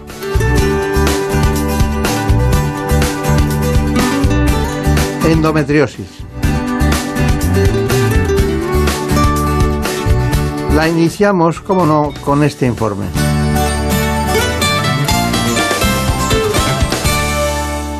Entre el 10 y el 15% de las españolas en edad reproductiva padecen endometriosis. Se trata de una enfermedad que aparece cuando el endometrio, es decir, el tejido que reviste el útero, crece fuera de él y se asienta en otra parte del organismo, normalmente en la cavidad pélvica. Los síntomas principales son el dolor y los problemas reproductivos, que pueden derivar en esterilidad, pero también pueden aparecer dolor en las relaciones sexuales, en las menstruaciones y en la pelvis. Sufrir un signo u otro dependerá de dónde se sitúe el tejido endometrial. A día de hoy se desconoce la causa de esta patología, pero lo que sí se sabe es que un diagnóstico precoz es importante para iniciar un tratamiento. Sin embargo, no es sencillo y el diagnóstico de la endometriosis puede retrasarse entre 5 y 10 años desde los primeros síntomas. Además, es una enfermedad difícil de predecir. A veces vuelve a aparecer, su progresión es incierta y no existe una terapia totalmente efectiva para su curación.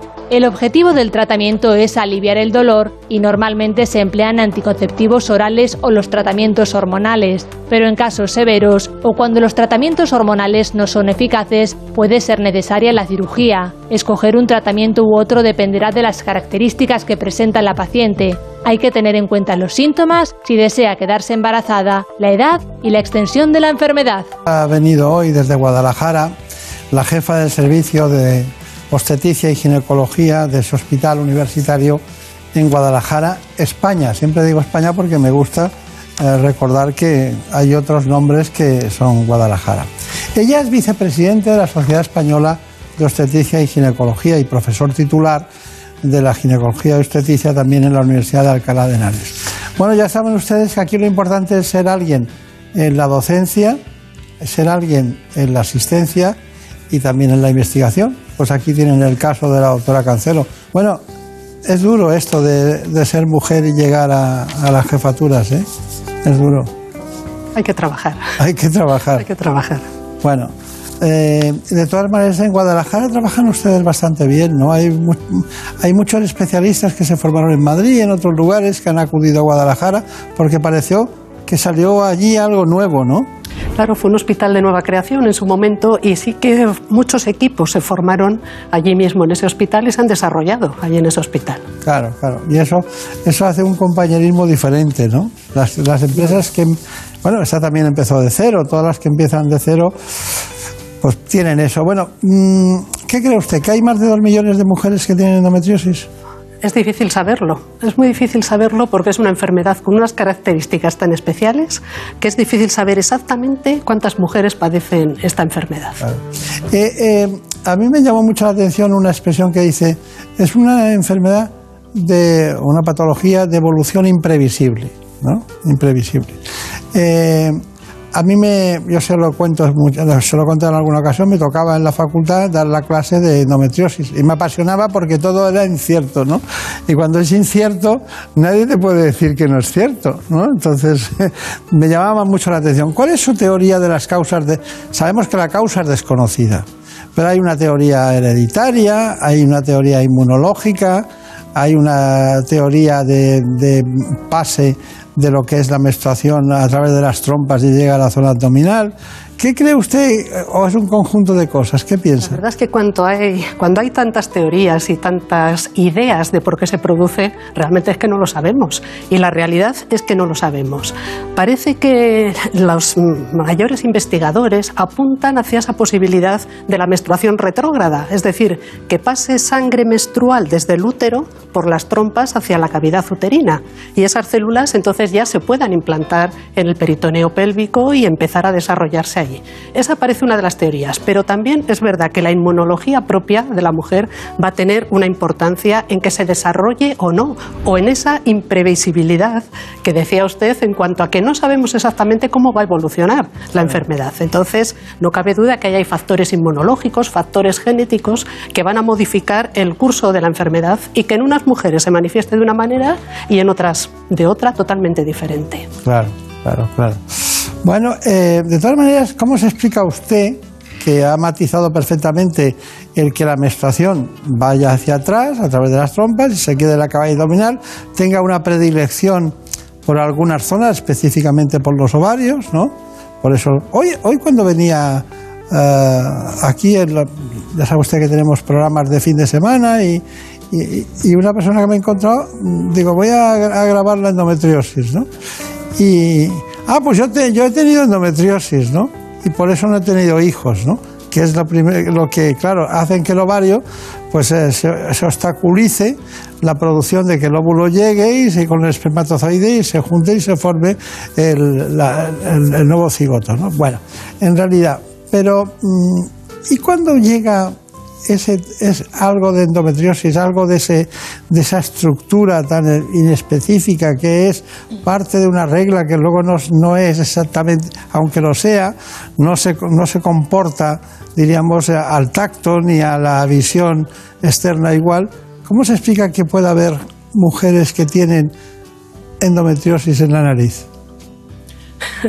en la nariz y, y prácticamente en cualquier órgano, en cualquier localización del cuerpo humano. Son raras. ¿no? Pero he querido ponerle el caso Bueno, más son extremo. raras, pero las vemos. Y vemos. las ve? Sí, sí que las vemos. Incluso mm, es nosotros mira. tuvimos un caso de una mujer que era en el dedo. En el dedo y todos los meses sangraba por el dedo, claro. Es igual que una menstruación, es decir, ese tejido se comporta exactamente igual que el endometrio, la mucosa que hay dentro del útero, y responde a los cambios hormonales. Y responde a los cambios hormonales de cada ciclo, produciendo esa descamación y ese sangrado. Claro, cuando es al exterior se ve, pero cuando es dentro, y si es en la nariz, por ejemplo, pues la mujer sangrará por la nariz, pero cuando es una localización en pulmón, pues sangra hacia el pulmón y se producen esas hemoptisis. Estoy seguro que Marina Turiac se lo va a contar a sus amigas. ¿Sabéis que se- es que te- En cualquier lugar. Ninguna pregunta tenía sobre esto. ¿Qué me cuentas? ¿Qué quieres preguntar? Bueno, volviendo a lo que decía el doctor, de que le habían comentado que no había podido ser madre, ¿es así, doctora Cancelo? Cuando una mujer sufre endometriosis, ¿no podrá quedarse embarazada embarazada de manera natural? No, no todas las mujeres. No todas las mujeres, y eso es importante diferenciarlo porque la endometriosis puede tener diferentes grados de afectación y mm, es también un poco difícil de definir qué mujer va a tener dificultad para tener embarazos. No cabe duda que las endometriosis más severas, que tengan gran afectación de las trompas, que tengan muchas adherencias, porque ese es uno de los problemas que produce la endometriosis, un proceso inflamatorio que hace que se peguen las estructuras, que las trompas y los ovarios se peguen al útero y eso dificulta que pueda quedar embarazada. Pero no todas las mujeres que tengan endometriosis ya por sistema tienen que ser eh, o tienen que tener problemas para la reproducción. Sí que es más probable. Y de hecho, cuando se analiza la prevalencia de endometriosis en mujeres que acuden a clínicas de reproducción asistida, pues es casi el 50%, mientras que en población general viene a ser entre el 1 o el 7% de la población, que es decir, que depende de dónde busquemos la endometriosis, así la vamos a encontrar más frecuentemente. En las mujeres que van a, a clínicas de reproducción asistida porque tienen dificultades, eh, sí que es mucho más prevalente que en la población general. Pero no quiere decir que toda la mujer que tenga endometriosis no va a poder quedar embarazada. Eso hay que diferenciarlo bien. A mí me produce una extraordinaria tristeza, una gran tristeza, el que una mujer tenga eh, dolor menstrual cada mes, porque sea, sea endometriósica. En segundo lugar, que tenga alteraciones de las relaciones sexuales, que muchas veces son molestas, o también que tengan alteraciones a la hora de, o dolor a la hora de orinar o de cualquier tipo de actividad, ¿no? Porque eso es una vida cruel, ¿no? Es muy cruel, ¿no? Eso debe ser. ¿Por, ¿por qué vienen a la consulta? ¿Por, por dolor menstrual? Pues es muy variable, es muy variable, pero generalmente, o, por lo menos si vamos buscando perfiles de, de, mujeres, las más jóvenes suelen venir por dolor durante la regla. Y además un dolor muy importante que incluso obliga a que no puedan o ir a la escuela o hacer su vida, su vida normal. Las jóvenes suele ser dolor durante la regla. Un poquito más avanzadas, además del dolor en la regla, son los problemas de reproducción que decíamos anteriormente. Ese puede ser la razón por la que vengan. Y otras veces lo que vienen es por complicaciones de la propia endometriosis.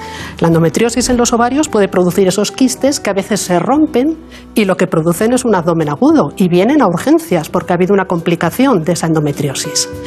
Y luego hay otro perfil de mujeres que vienen a consultarnos por dolor eh, durante las relaciones sexuales. Quizá ahí es menos llamativo, menos llamativo el, el grupo de mujeres que acuden por esta razón, pero por dolor pélvico crónico y mantenido sí que vienen a la consulta. Y hay estudios muy interesantes que analizan cuánto tiempo han tardado las mujeres en llegar al ginecólogo y, es, es mm, triste, como decía usted anteriormente, porque hay una media de unos siete años hasta que llega al ginecólogo. Y también esos estudios dicen que han consultado casi hasta ocho veces antes de que se les haya remitido al ginecólogo. Eso quizás sería uno de los mensajes que tendríamos que, que, dejar aquí, que cuando una mujer tenga dolor durante sus menstruaciones o dolor durante las relaciones sexuales, o bueno, estos problemas de reproducción que estamos contando, que acudan al ginecólogo para intentar solucionar el problema. Claro. Hay dos dolores que me inquietan mucho en las relaciones de pareja. Uno es la migraña, que siempre te duele la cabeza, ¿no? Eres mujer y, y, ya no es creíble, ¿no? Es decir, parece cuando coincide con elementos de discusión que tienen todas las parejas, pero claro, no tienen ese problema, pero la migraña es un problema grave en ese sentido. Y el otro es la endometriosis, porque ella lo oculta también mucho porque dice, no quiero demostrar que no estoy bien, ya se pondrá bien esto, con el tiempo irá mejorando. Incluso las madres siempre dicen, no te preocupes que esto llega a la normalidad, ¿no? Pero no llega a la normalidad. No llega, no llega y además la endometriosis suele ser progresiva. En algunas mujeres, bueno, pues hay unos síntomas y se quedan ahí, pero generalmente son progresivos. Y estos dolores con la actividad sexual eh, suelen ser progresivos y cada vez más intensos. Por eso mm, es razón más que suficiente para consultar con el ginecólogo intentando buscar una solución a, ese problema. Bueno, pues eh, primer mensaje importante de, de epidemiología pública en, en esa paz que necesita cualquier mujer para llevar una vida normal, porque es cada mes ¿no? el asunto. Bueno, luego ya veremos lo que se encuentran ahí después, porque habrá todo tipo de cosas. Unos que impiden la fertilidad, chistes de chocolate que, que- tipo se llaman así, ¿no? Los chis- chistes de chocolate que envuelven a los ovarios y hay que hacer una laparoscopia y trabajarlos. O quizás eh, problemas de intervenciones más profundas y más, y más eh, diríamos, radicales. De todas maneras, quiero recordar esto es importante, Marina, y pa- para las dos y para vuestras amigas y compañía, que cuando empieza la menstruación mejora muchísimo la, endometriosis, el dolor de la endometriosis. Y eso hace, quizás una especie de alivio que dice, bueno, ya lo he pasado, ¿no? Y, tengo la menstruación. Eh, La, la expresión con la pareja es tengo la menstruación. Luego mejoran y entonces se olvida hasta el mes siguiente, ¿no? Y entonces siempre hay una explicación. Es que Pepita, Carmen, Manolita, no sé qué, cuando tiene la menstruación siempre le duele, ¿no? Y luego se le quita. Entonces eso yo creo que influye en alargar el proceso de ir al- a buscar un buen diagnóstico, ¿no? Digo yo, puede ser. Sí, es, en algunos casos sí, pero hay también mujeres que tienen dolor pélvico crónico, es decir, todo el tiempo, todo Ah, claro. el tiempo están con dolor y, y eso es realmente mm, dificultoso para hacer una vida normal y empeora de clara manera la calidad de vida de estas mujeres. Tendría usted que escribir un libro de dolor pélvico crónico, porque hay, pues, yo calculo que unas 30 causas de dolor pélvico crónico, y no es solo esta, ¿no? Y ver qué hay que hacer en cada caso, ¿no? Es difícil. Y no nos forman para este tipo de patologías multidisciplinares, ¿no? Así es. Pero hay un binomio que a mí, yo siempre hablo de binomios en medicina, de cuando concurren dos circunstancias, menopausia y endometriosis. ¿Qué me dice? Pues que es muy buena asociación, porque cuando llega la menopausia eh, deja de producirse ese estímulo hormonal que es lo que altera a la endometriosis. La endometriosis es un tejido mm, que responde a las hormonas. En la menopausia los ovarios eh, dejan de producir esas hormonas y por tanto se mejora claramente y esos implantes y esas lesiones que veíamos cuando la mujer estaba en la edad reproductiva mm, van desapareciendo y la mujer está encantada de tener la menopausia porque se alivia de esas molestias que tenía anteriormente. Pues vamos a ver lo que nos cuenta y ha preparado Marina Montiel sobre este tema. La endometriosis aparece normalmente en mujeres mayores de 30 años y tiende a desaparecer pasados los 50, pero son muchas las que se ven afectadas durante la menopausia a la vez que aumenta el crecimiento de los fibromas. Según estudios recientes, la endometriosis deja de estar presente si los síntomas son leves. En cambio, si son graves durante la época reproductiva, puede que la endometriosis vaya a más en el periodo de la menopausia, provocando en muchas ocasiones efectos como la caída del cabello. Por norma general, existen varias maneras de reaccionar con endometriosis y menopausia. Es posible que se detecte cuando se tienen 50 años, una edad en la que normalmente no se desea tener más hijos, y una solución es eliminar por cirugía el útero y dejar paso a la menopausia. Hay otras situaciones en las que los síntomas son graves y la endometriosis no remite ni con la medicación ni con la entrada de la menopausia. Incluso puede que la enfermedad aumente. En estos casos la cirugía suele ser la única solución para eliminarla. De cualquier modo, la última decisión siempre la tendrá el ginecólogo, dependiendo del diagnóstico y de la situación en la que se encuentre cada paciente. Coincidimos perfectamente en lo que usted planteaba. Eh, ese binomio es muy, es muy útil para muchas mujeres, pero tampoco que esperen a la menopausia para no tener molestias, ni dolores, ni nada de ese tipo. Bueno, pues es impresionante. Hemos visto el elemento diagnóstico fundamental y también el elemento, diríamos, terapéutico más inocuo y menos invasivo como es la laparoscopia. ¿Hay algún tratamiento médico para tratar la endometriosis? Bueno, ese es el inicio que hacemos siempre, un tratamiento médico. eh, piensen ustedes que no hay ninguna medicina que nos cure la endometriosis. Pero sí tenemos mm, herramientas para disminuir los síntomas de estas mujeres, sobre todo el dolor. Y en ese sentido podemos empezar con todas las baterías que quieran de fármacos analgésicos, pero luego utilizamos tratamientos hormonales, con idea de reducir esos implantes, de reducir esa respuesta que tiene el tejido a los cambios hormonales y una de las herramientas que tenemos son los anticonceptivos hormonales. los combinados en aquellas mujeres que no quieren hijos y en aquellas mujeres que quieren hijos utilizamos gestágenos que lo que hacen es mm, reducir, reducir esos implantes, producir una transformación secretora de esos implantes con idea de que se reduzca el tamaño y que duelan menos. El objetivo es aliviar las molestias de la mujer, porque sabemos que no lo vamos a curar, pero sí mejorar. María Jesús Cancelo, ¿cuál es su conclusión del programa de endometriosis? Pues yo creo que lo podemos resumir en, dos cuestiones. Una, que no demoren el diagnóstico. Es decir, cuando haya síntomas, que acudan a buscar ayuda a- para estos síntomas. Y en segundo lugar, el decir que tenemos herramientas, tanto médicas como quirúrgicas, que desde luego pueden solucionar, o en muchos casos, o por lo menos aliviar en la mayoría de- de las situaciones.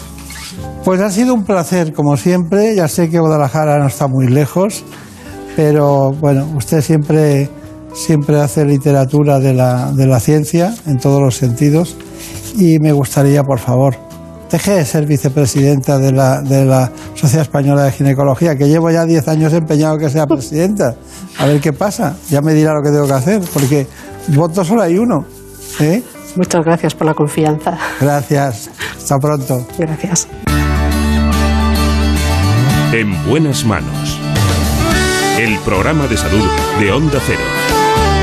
Dirige y presenta el doctor Bartolomé Beltrán.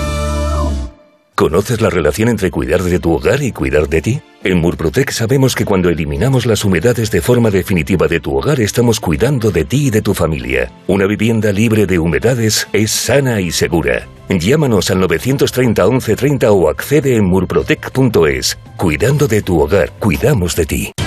Noticias fin de semana. Juan Diego Guerrero te cuenta la actualidad de una forma ecuánime, clara y directa. Y ahora les hablamos de una operación muy importante. Es una operación que toma nombre de una diosa romana y que acaba de comenzar. Es fundamental porque los agentes del Cuerpo Nacional de Policía que se suman a ella combaten posibles amenazas en nuestras fronteras. Alfonso, hablemos de libros. Los que están hoy en la cuesta de Moyano, en la capital de España, firmando ejemplares para fomentar la vuelta, si es que alguna vez nos hemos marchado, en la lectura de los libros. Cada día hay que leer más. Nos, lo, nos aproximamos a Bruselas, donde sigue celebrándose un Consejo Europeo Extraordinario presencial que va para largo. Para estar siempre bien informado, Noticias fin de semana. Con Juan Diego Guerrero. Sábados y domingos a las 7 de la mañana y a las 2 de la tarde. Y siempre que quieras, en la app y en la web de Onda Cero. Te mereces esta radio. Onda Cero. Tu radio. Onda Cero. 30 años juntos. Levantándonos cada mañana con información y análisis, intercambiando anécdotas y curiosidades, pasando juntos tardes entretenidas e interesantes, noches de trabajo y de insomnio, compartiendo nuestras vidas. 30 años en la radio hemos hecho programas normales, programas inolvidables, programas descontrolados. Porque en la radio, como en la vida, cada día es diferente, especial y único. Y nunca sabemos cómo terminará. Un programa de radio está tan vivo que casi nunca acaba siendo lo que uno quiere. Eso que tiene el directo. Gracias por estos 30 años de radio. Hace 30 años nació Onda Cero y hoy, 30 años después, es una historia de éxito para afrontar 300 años más. 300 años más con el cine. Que tú y yo ya no estamos para 300 años, pienso yo, ¿eh? No sé. Te mereces esta radio. Onda Cero, tu radio. Como el perro y el gato, un programa educativo, solidario y muy divertido. Gracias, Taboada, me parece fantástico. Pues mira, a partir de hoy a todos los ganadores de alguno de los concursos se incluirá esta Pues selecta chapa, tío. Yo me voy a poner Recuerda una ir a la calle mismo. con bolsita. Claro. A recoger las caquitas y no te manches las manitas. No me Para que no te manches las manitas. Recuerda ir a la calle con Quiero darles las gracias desde aquí a una gente maravillosa que se llaman los cuatro de la empanadilla. Son unos rescatadores voluntarios de felinos y que son seres humanos excelentes. Y lo que tenemos que pensar es que si queremos ayudar, podemos hacerlo. Como hacen ellos, como hace la gente que no mira para otro lado. ¿Tú sabes cuál es el pez que hace que los monos salgan de las cuevas? El salmonete. ¡Ah! Espera, voy a consultar con el equipo. ¿Es de los mejores que hemos escuchado? Sin duda, tío. Como el perro y el gato, con Carlos Rodríguez. Sábados a las 3 de la tarde, domingos a las 2 y media y siempre que quieras en la app y en la web de Onda Cero. Me tenéis cada fin de semana más enganchada. Patrocinado por Menforsan, los especialistas en cuidados, higiene y cosmética natural para las mascotas. Te mereces esta radio. Onda Cero, tu radio. El fútbol nos ha dejado grandes jugadas y goles, y a lo largo de su historia, jugadores y entrenadores se han pronunciado dejando también grandes frases, como la de Luis Aragonés. En el fútbol hay que ganar y ganar y ganar, y volver a ganar y ganar y ganar. Vicente del Bosque dijo, el éxito sin honor es el mayor de los fracasos. Jorge Valdano, un rival sin interés atacante es como intentar hacer el amor con un árbol. O como dijo Alfredo Di Stéfano, ningún jugador es tan bueno como todos juntos. Frases inolvidables, jugadas históricas, goles para el recuerdo. Vívelo cada fin de semana en directo, en Radio Estadio, los sábados a las 3 y media de la tarde y domingos a las 3, con Antonio Esteba y Javier Ruiz Taboada.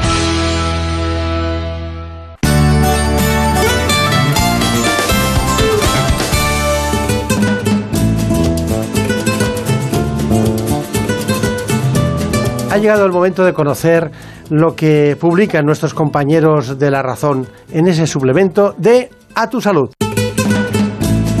Saludos desde La Razón. Esta semana en nuestro reportaje de portada contamos que los fármacos usados contra la COVID-19 durante la primera ola produjeron interacciones en el 87% de los casos. Las repercusiones clínicas derivadas de estas complicaciones fueron, por ejemplo, el riesgo de sufrir taquicardias. En nuestra sección de alimentación hablamos de la carne, después de la polémica desatada por el ministro de Consumo Alberto Garzón. Los expertos nos aseguran que las carnes rojas son ricas en nutrientes necesarios para la salud y aconsejan tomar hasta tres raciones al mes por sus proteínas y minerales de calidad, sobre todo en niños, deportistas e incluso en mujeres embarazadas. Además, hablamos de las grasas, ya que las saturadas provocan graves daños para la salud y están presentes en la mayoría de los alimentos ultraprocesados. Y también contamos la historia de Martina, una niña de dos años y medio que tiene un tipo de leucemia muy agresiva, pero que ha podido revertirse gracias al empleo de la innovadora terapia CAR-T. Sin embargo, sus padres insisten en que aunque se trata de un gran avance, hace falta seguir investigando. Y en nuestra contra entrevistamos a Juan José Badiola, director del Centro de Enfermedades Transmisibles Emergentes de la Universidad de Zaragoza, que ha sido condecorado esta semana por ambas seguros. Badiola lamenta que nos hemos quitado la mascarilla demasiado pronto y asegura que a nivel humano podría suceder como con el coronavirus aviar, que en un tiempo las vacunas actuales no sirvan. Pero como siempre, estos son solo algunos de los contenidos. Encontrarán más información en las páginas del suplemento Tu Salud y durante toda la semana en nuestra web www.larazón.es barra salud. Sin más, que pasen una feliz semana y cuídense. En buenas manos. El programa de salud de Onda Cero.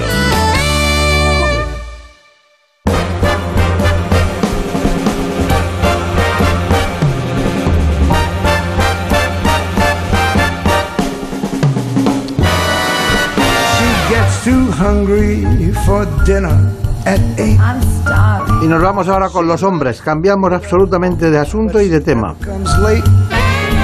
Lo hacemos con el doctor Javier Romero Otero. Es jefe del servicio de urología del HM Hospitales en Madrid y también en Montepríncipe y en la Puerta del Sur. ¿Cómo no? Sin olvidar San Chinarro. Es el director médico de Rock Clinic.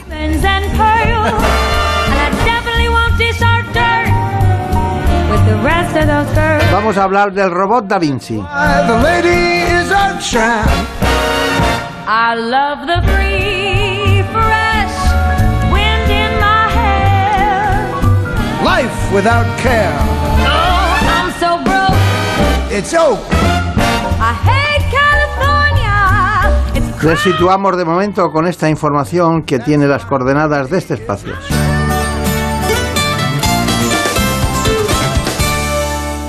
El robot Da Vinci es actualmente la técnica más evolucionada de cirugía mínimamente invasiva. Con esta tecnología, el cirujano no opera con sus manos, sino manipulando un robot a distancia y permanece sentado en una consola dentro del quirófano. Desde esta posición, maneja los cuatro brazos motorizados que tiene el equipo, capaces de reproducir los movimientos del especialista en el quirófano. Además, también maneja varios pedales para ir cambiando de un brazo a otro y mover la cámara. Las imágenes captadas se integran y se procesan en el llamado carro de visión y están a la disposición de todo el equipo. El Da Vinci tiene diversas aplicaciones en medicina, desde cirugía general, de tórax, otorrinolaringología, ginecología y urología, una especialidad en la que está indicado para tumores de próstata y vejiga, donde se necesita mayor precisión para evitar efectos secundarios indeseables como incontinencia urinaria o disfunción eréctil. Sus ventajas son múltiples. Ofrece una visión hasta 10 veces aumentada del campo operatorio en tres dimensiones y anula el temblor de las manos del cirujano. Y para el paciente se reduce la estancia hospitalaria, el dolor posoperatorio, se disminuye el riesgo de infección y la recuperación es más rápida. Además, su último modelo, el Da Vinci XI, permite trabajar en espacios reducidos, ya que los brazos son mucho más finos y ligeros y aportan precisión a la cirugía. Hoy nos acompaña el doctor Javier Romero Otero, que es jefe del Servicio de Urología del Hospital Madrid Hospitales, que es ese grupo importante. También trabaja en Montepríncipe y en Puerta del Sur, e incluso muy cerca de aquí en San Chinarro. Además, eso le da unas características de poder hacer un trabajo en cada uno de los hospitales dentro de la misma disciplina. Además, es director médico de Rock Clinic y responsable de la unidad de andrología y también de todo el sistema funcional del varón del Hospital Universitario 12 de octubre. Bueno, estos son los elementos fundamentales en una carrera dilatada, con más de 25 publicaciones, eh, me refiero en este caso a participación en libros, ensayos clínicos, todo lo que hacen los grandes profesionales. Bueno, doctor Romero, bueno, muy bien, ¿no? Muy bien. Encantado de estar aquí con ustedes. También, también, también. Bueno, eh, hay una primera cuestión que quería plantearle. Primero fue la cirugía abierta, luego fue la cirugía laparoscópica y finalmente a lo mejor en la última década va- ha ido evolucionando la cirugía robótica, ¿no? Y en este momento estamos con alguien que maneja eh, la última tecnología, que es el robot Da Vinci. ¿Me, podría usted definir eh, esa evolución? ¿Qué significa cada una? Pues la cirugía de abierta es la técnica clásica con la que operaba todo el mundo. Eh, yo llegué a vivir y aprender la cirugía abierta cuando era residente del Hospital Universitario 12 de Octubre y en mis primeros años de adjunto. Eh, luego vino la cirugía laparoscópica, que consiste en insertar a través de unos pequeños orificios como máximo de un centímetro del abdomen una cámara y un instrumental para poder eh, realizar la intervención. Eh, la cirugía laparoscópica es manual, de modo que todavía mantenía, conservaba mucho de artesanal del tiempo quirúrgico y eh, con el desarrollo de la cirugía laparoscópica al mismo tiempo se estaba intentando desarrollar un sistema robótico para operar eh, para que cuando hubiese un caso de guerra eh, se pudiese operar desde una consola a distancia a los pacientes en el campo de batalla sin trasladar los equipos médicos y a los cirujanos.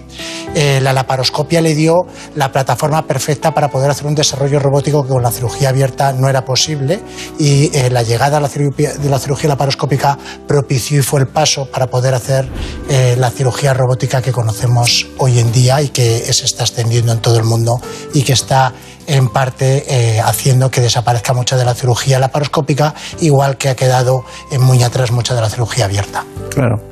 A muchos expertos en cirugía laparoscópica eh, parecía que les robaban la cartera o les robaban algo cuando eh, decían, no, me voy a operar por el robot Da Vinci, ¿no? Cuando se iniciaba, ¿no?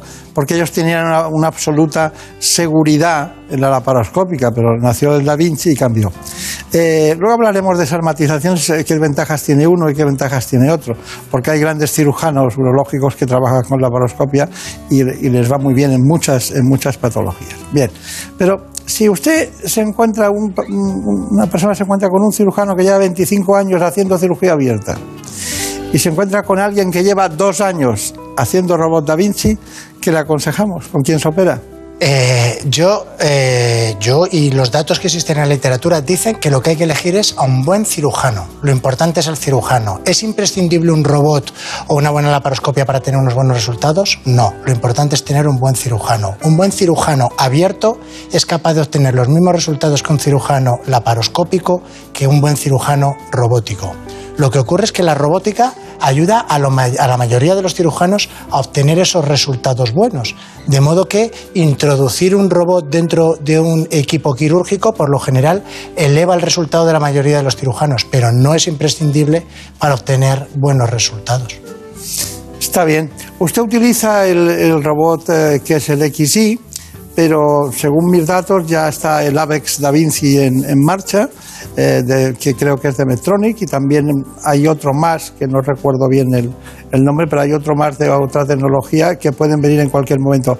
¿Los necesitamos? ¿Van a aportar algo nuevo? ¿Ya se están preparando para esas nuevas plataformas robóticas? Yo creo que, que, mm, el robot único que existe ahora mismo comercializado en el mundo es de eh, la marca Intuitive Surgical, que es americana, que desarrolló el Da Vinci. Creo que ha hecho un excelente trabajo de inversión y de investigación y creo que nos ha dado una herramienta fabulosa que ha facilitado que muchos cirujanos que no tienen mucha experiencia ni acceso a tener un gran volumen de pacientes puedan operar a un alto nivel, eh, pero creo que los monopolios no son buenos en la vida para nada y creo que la competencia es buena. Eh, creo que la llegada de la competencia hará que Da Vinci tenga todavía que apretar más para mejorar sus sistemas. Creo que hará que bajen los precios.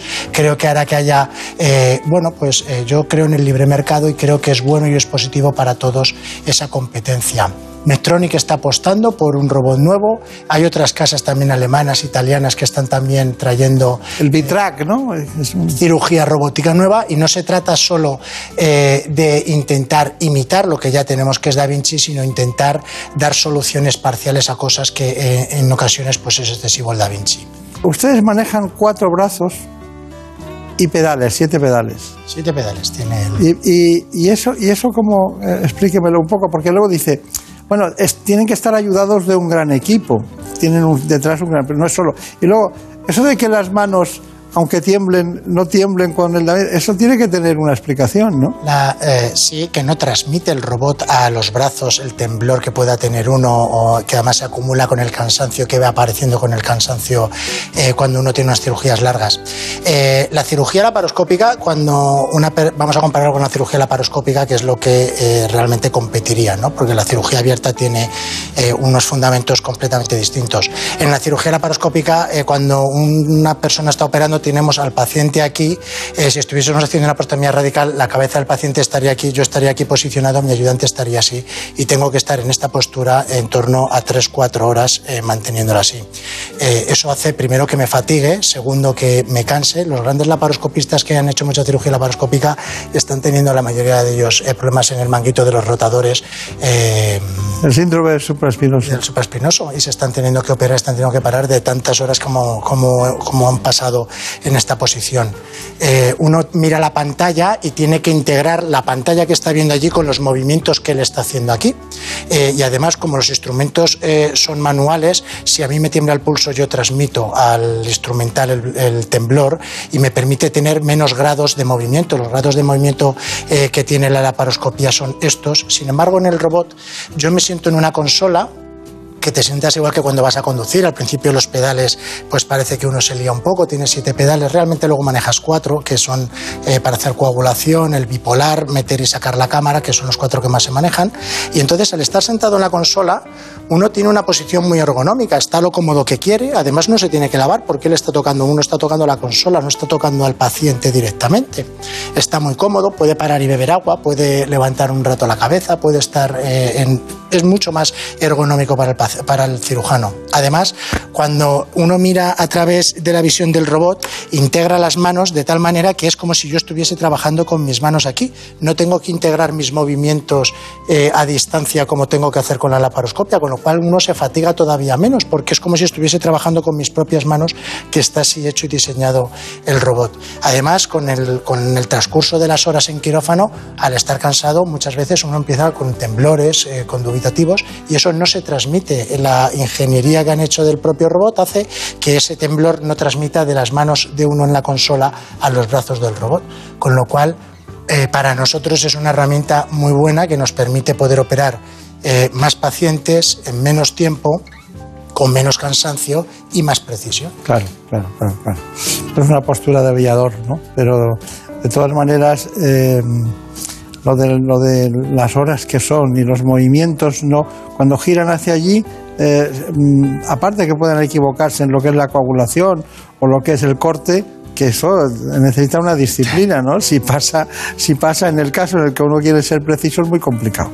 Pero bueno, me imagino que esa cosa. ¿Cuánto cuántos, eh, cuántos eh, diríamos, eh, cánceres de próstata hay que operar para decir que alguien está en condiciones de, de toda la seguridad? Eh, pues eso, eh, tienen hechos distintos programas en distintos centros. Eh, yo creo que para que un cirujano que sea un cirujano que tenga cierta experiencia quirúrgica y que tenga un equipo aceptable pueda empezar a volar y a decir me veo con suficiente destreza para hacer una cirugía aceptable, eh, hacen falta unos 20, 30 eh, casos. Eso es una mm, opinión personal. Hay estudios que dicen que menos, hay estudios que dicen que más. Yo creo que un cirujano con cierta experiencia, destreza y con cierta eh, capacidad, con 20, 30 casos está capacitado para poder hacerlos.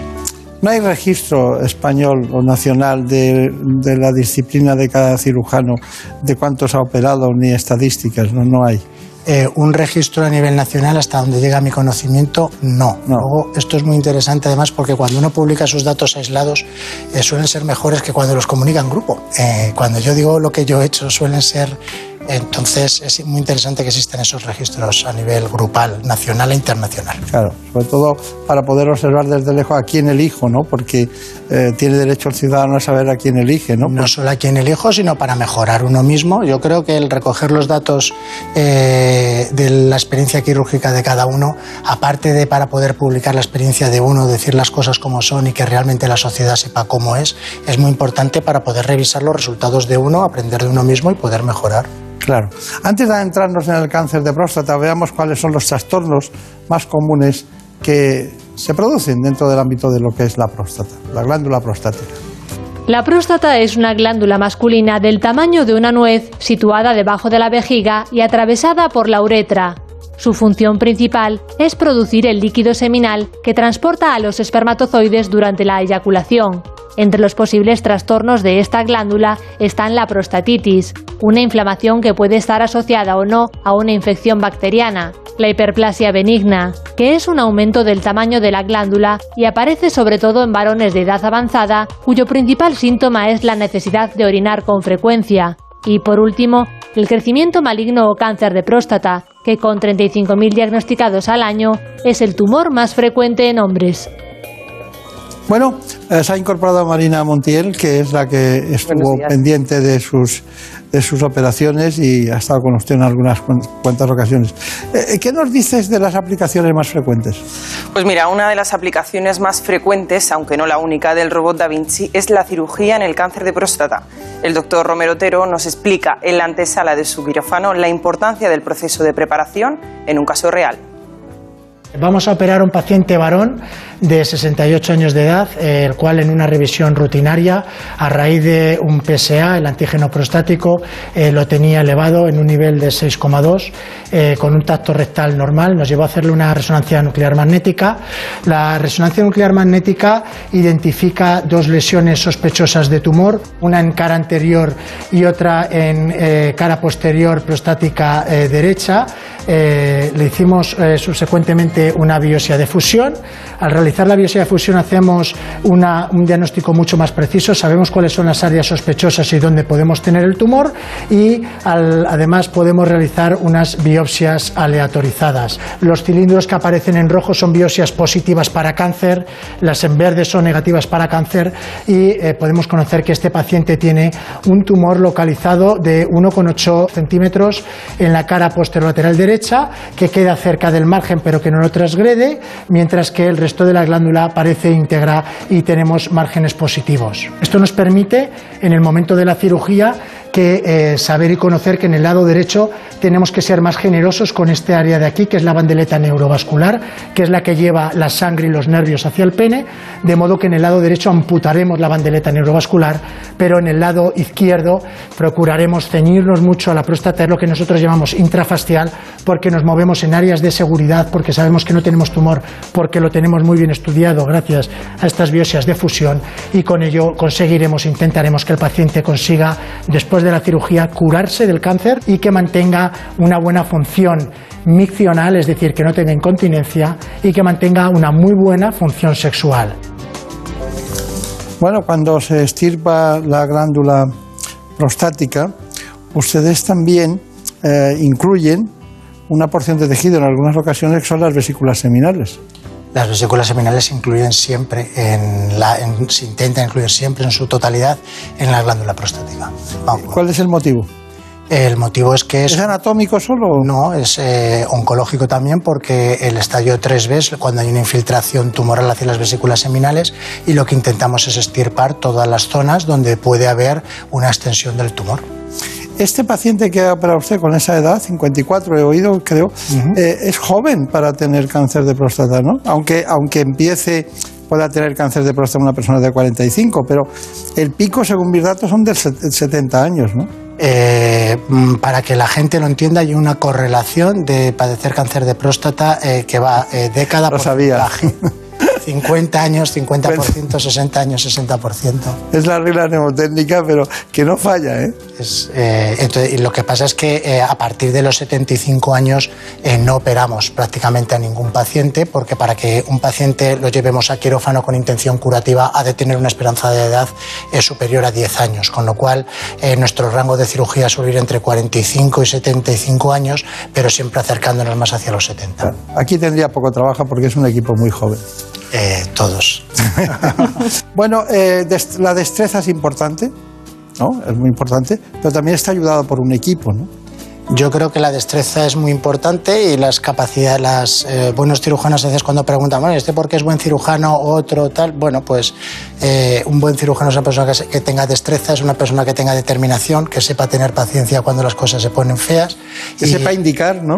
Eh, bueno, lo más importante es saber indicar. Si indicas mal, por muy bien que operes, estás haciendo las cosas ya desde el origen mal, entonces eh, mal camino. Y luego es muy importante tener un equipo amplio, sólido eh, y bueno. Nosotros ahora en HM Hospitales, eh, para mí es un placer estar eh, al cargo de todos los hospitales, aunque tenemos la cirugía robótica centralizada en San Chinarro, pero tenemos ahí el centro Clara Campal oncológico, tenemos un grupo grande de cirugía, no solo opero yo robótico, sino que tengo eh, conmigo otras cinco personas que hacen cirugía robótica, que tienen una amplia experiencia. Además, cuando tenemos algún problema y hay que recurrir a la radioterapia, tenemos un servicio de radioterapia eh, muy potente, tenemos un servicio de oncología médica eh, con una larguísima experiencia, con Jesús García Donas al frente. En fin, yo creo que el equipo, eh, para que las cosas vayan bien, eh, tanto dentro del quirófano como fuera, es muy importante. Si alguien algún día viene con nosotros a operarse y ha visto este programa, verá que los enfermeros son siempre los mismos, son enfermeros. Mi enfermero tiene 61 años, se llama Antonio Campoy, lleva conmigo toda la vida. Eh, intento siempre replicar el mismo equipo, las mismas personas, para que tengamos experiencia, para que nos conozcamos el equipo y para que cada vez que empezamos eh, con una tarea, eh, pues sepamos todos cuál es nuestra misión y qué es lo que tenemos que hacer, que yo creo que es eh, la forma de llegar a buen término. Lo que tiene usted es muy buena edad, porque un cirujano tarda mucho en formarse, y como es joven, tiene mucho tiempo para que esa experiencia se pueda, la puedan disfrutar los pacientes, ¿no? Porque, claro, antes la- las, las nuevas tecnologías llegaban a los cirujanos tarde, cuando ya estaban acostumbrados a cirugías, diríamos la cirugía abierta, ¿no? Porque la primera operación que se hizo transatlántica fue una laparoscopia, o sea que ha pasado, ha pasado tiempo. Hacer una operación vía transatlántica también tiene, sus- Tiene, tiene. tiene sus cosas. Bueno, ¿cuál es su conclusión? Mi conclusión es que cuando una persona tenga un cáncer de próstata, que vaya a un centro eh, donde haya gente que tenga eh, experiencia en el tratamiento del mismo y que elija un cirujano en el que confíe y que haga bien la técnica quirúrgica que haga. No tiene eh, nadie por qué volverse loco. Yo, robot, robot, robot. Yo creo que el robot ayuda a la mayoría de los cirujanos y yo desde luego creo que, que, a la mayoría de los cirujanos los mejora. Pero hay cirujanos, Alfredo Rodríguez Antolín, jefe de servicio en el 12 de octubre, es un excelentísimo cirujano abierto que a mí me operaría de próstata mañana mismo abierto porque tengo una confianza plena en él, le he visto operar muchas veces y me parece un hombre eh, confiable al 100% y me parece que hace una cirugía magnífica. Entonces, no se trata tanto de la técnica, sino más bien del cirujano, aunque es cierto que el robot Da Vinci a un montón de cirujanos que no tienen tanta experiencia, no tienen eh, tanto talento natural, pues les ayuda a poder conseguir y competir en los resultados con estos cirujanos más talentosos o que tienen más experiencia en otros centros de gran volumen. Claro, claro. Bueno, ha sido muy interesante.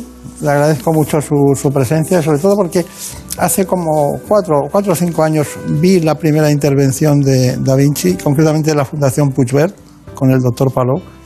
Y también también me llamó la atención que dentro de una, una habitación se sentaba con un piloto y estaba manejando los brazos, los pedales y tal. Y, y usted hoy lo ha retratado ya de una manera más vanguardista con un- una tecnología robótica de última generación. Así que mucha suerte, mucha suerte. Aquí va a tener poco trabajo, aquí va a tener muy poco trabajo, porque son casi el 95% son mujeres y porque es el cáncer más frecuente en los hombres, el cáncer de próstata. Según datos de la cáncer de pulmón y cáncer de próstata son los que más tienen. Y muchos recuerdos a la familia Barca, ¿eh? mucha, mucha suerte. Muchísimas gracias eh, y enhorabuena por el programa y por la divulgación que hace tan excelente. Muchísimas gracias. Muchas gracias. En buenas manos. El programa de salud de Onda Cero. Dirige y presenta el doctor Bartolomé Beltrán. Por fin no es lunes. Las mañanas más entretenidas del fin de semana. Historias curiosas, interesantes entrevistas, anécdotas y muy buen humor. Hay bromas que duran demasiado tiempo y un belga tiene el récord. Ay, pobre, un belga que lleva nueve años recibiendo pizzas que nunca ha pedido. Vamos a resolver la duda de la semana. ¿Cómo nos estimulan ciertas bebidas? Por ejemplo, el café. A algunos, a algunos les provoca un efecto muy claro y a otros todo lo contrario. Nada, cero. Esta mañana hemos querido sentar en nuestra mesa, la mesa de por fin no es lunes, a un científico y a un economista. ¿Son enfoques incompatibles? ¿Es tanta la distancia que los separa? Por fin no es lunes. Y domingos a las 8 de la mañana y siempre que quieras en la app y en la web de Onda Cero. Con Jaime Cantizano. Te mereces esta radio. Onda Cero. Tu radio. Si te gusta participar, escuchar buena música, conocer novedades y curiosidades de cine o videojuegos y sobre todo, si quieres que tus madrugadas sean muy entretenidas, escucha No Sonoras. ¿Qué pedimos en el Ultramarinos? ¿Qué protegerías en un búnker? ¿Qué guardarías en él? Y también tenemos un Come Cocos, una canción muy famosa que suena al revés. Hoy es fácil, vengo generosa. Es inevitable hablar de pesadilla antes de Navidad en esta sección. Yo diría que casi obligado. ¿Cómo te has quedado, querida Gema Ruiz, con esta versión tan suavita? Ya sabes que yo necesito café del bueno y cuando me lo pones te lo agradezco porque ya una llega a las 4 de la madrugada de otra manera. Café sonoro en el Los Sonoras de Onda Cero. No Sonoras con José Luis Salas. De lunes a miércoles a la una y media de la madrugada. Jueves y viernes a las 3 y siempre que quieras en la app y en la web de Onda Cero. Te mereces esta radio. Onda Cero. Tu radio. No sonoras. En buenas manos. Por un beso tuyo, contigo me voy. No me lo pregunto, contigo me voy. Que se me fue del alma, contigo me voy. Yo me voy, yo me voy, yo me voy, yo me. Después de haber oído al doctor Roy Piñeiro,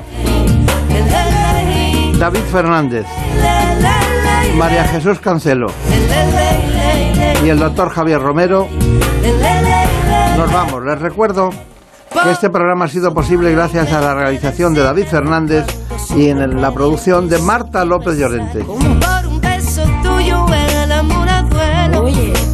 Si quieren ver en imágenes estos espacios, lo pueden hacer enseguida en la sexta. El programa es ¿Qué me pasa, doctor? A las 9 de la mañana. Compartimos realización y contenidos. Beso tuyo, contigo me voy. No juegues Hasta la semana que viene. Seguiremos, como siempre, hablando de salud. por un beso tuyo, contigo me voy. No me lo pregunto, contigo me voy. Que se me fue del alma, contigo me voy. Yo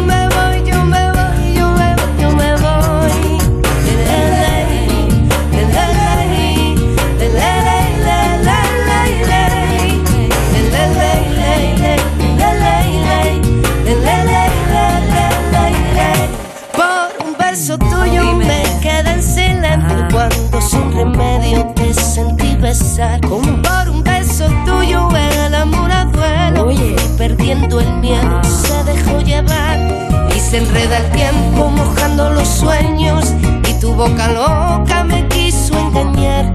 Por un beso tuyo ya no tengo dueño, acércate un poco, muéveme a besar. Por un beso tuyo, contigo me voy. No juegues conmigo, contigo me voy. Quédate esta noche, Contigo me voy. Conmigo, conmigo, conmigo voy por un beso tuyo. Contigo me voy. No juegues conmigo. Contigo me voy. Quédate esta noche. Contigo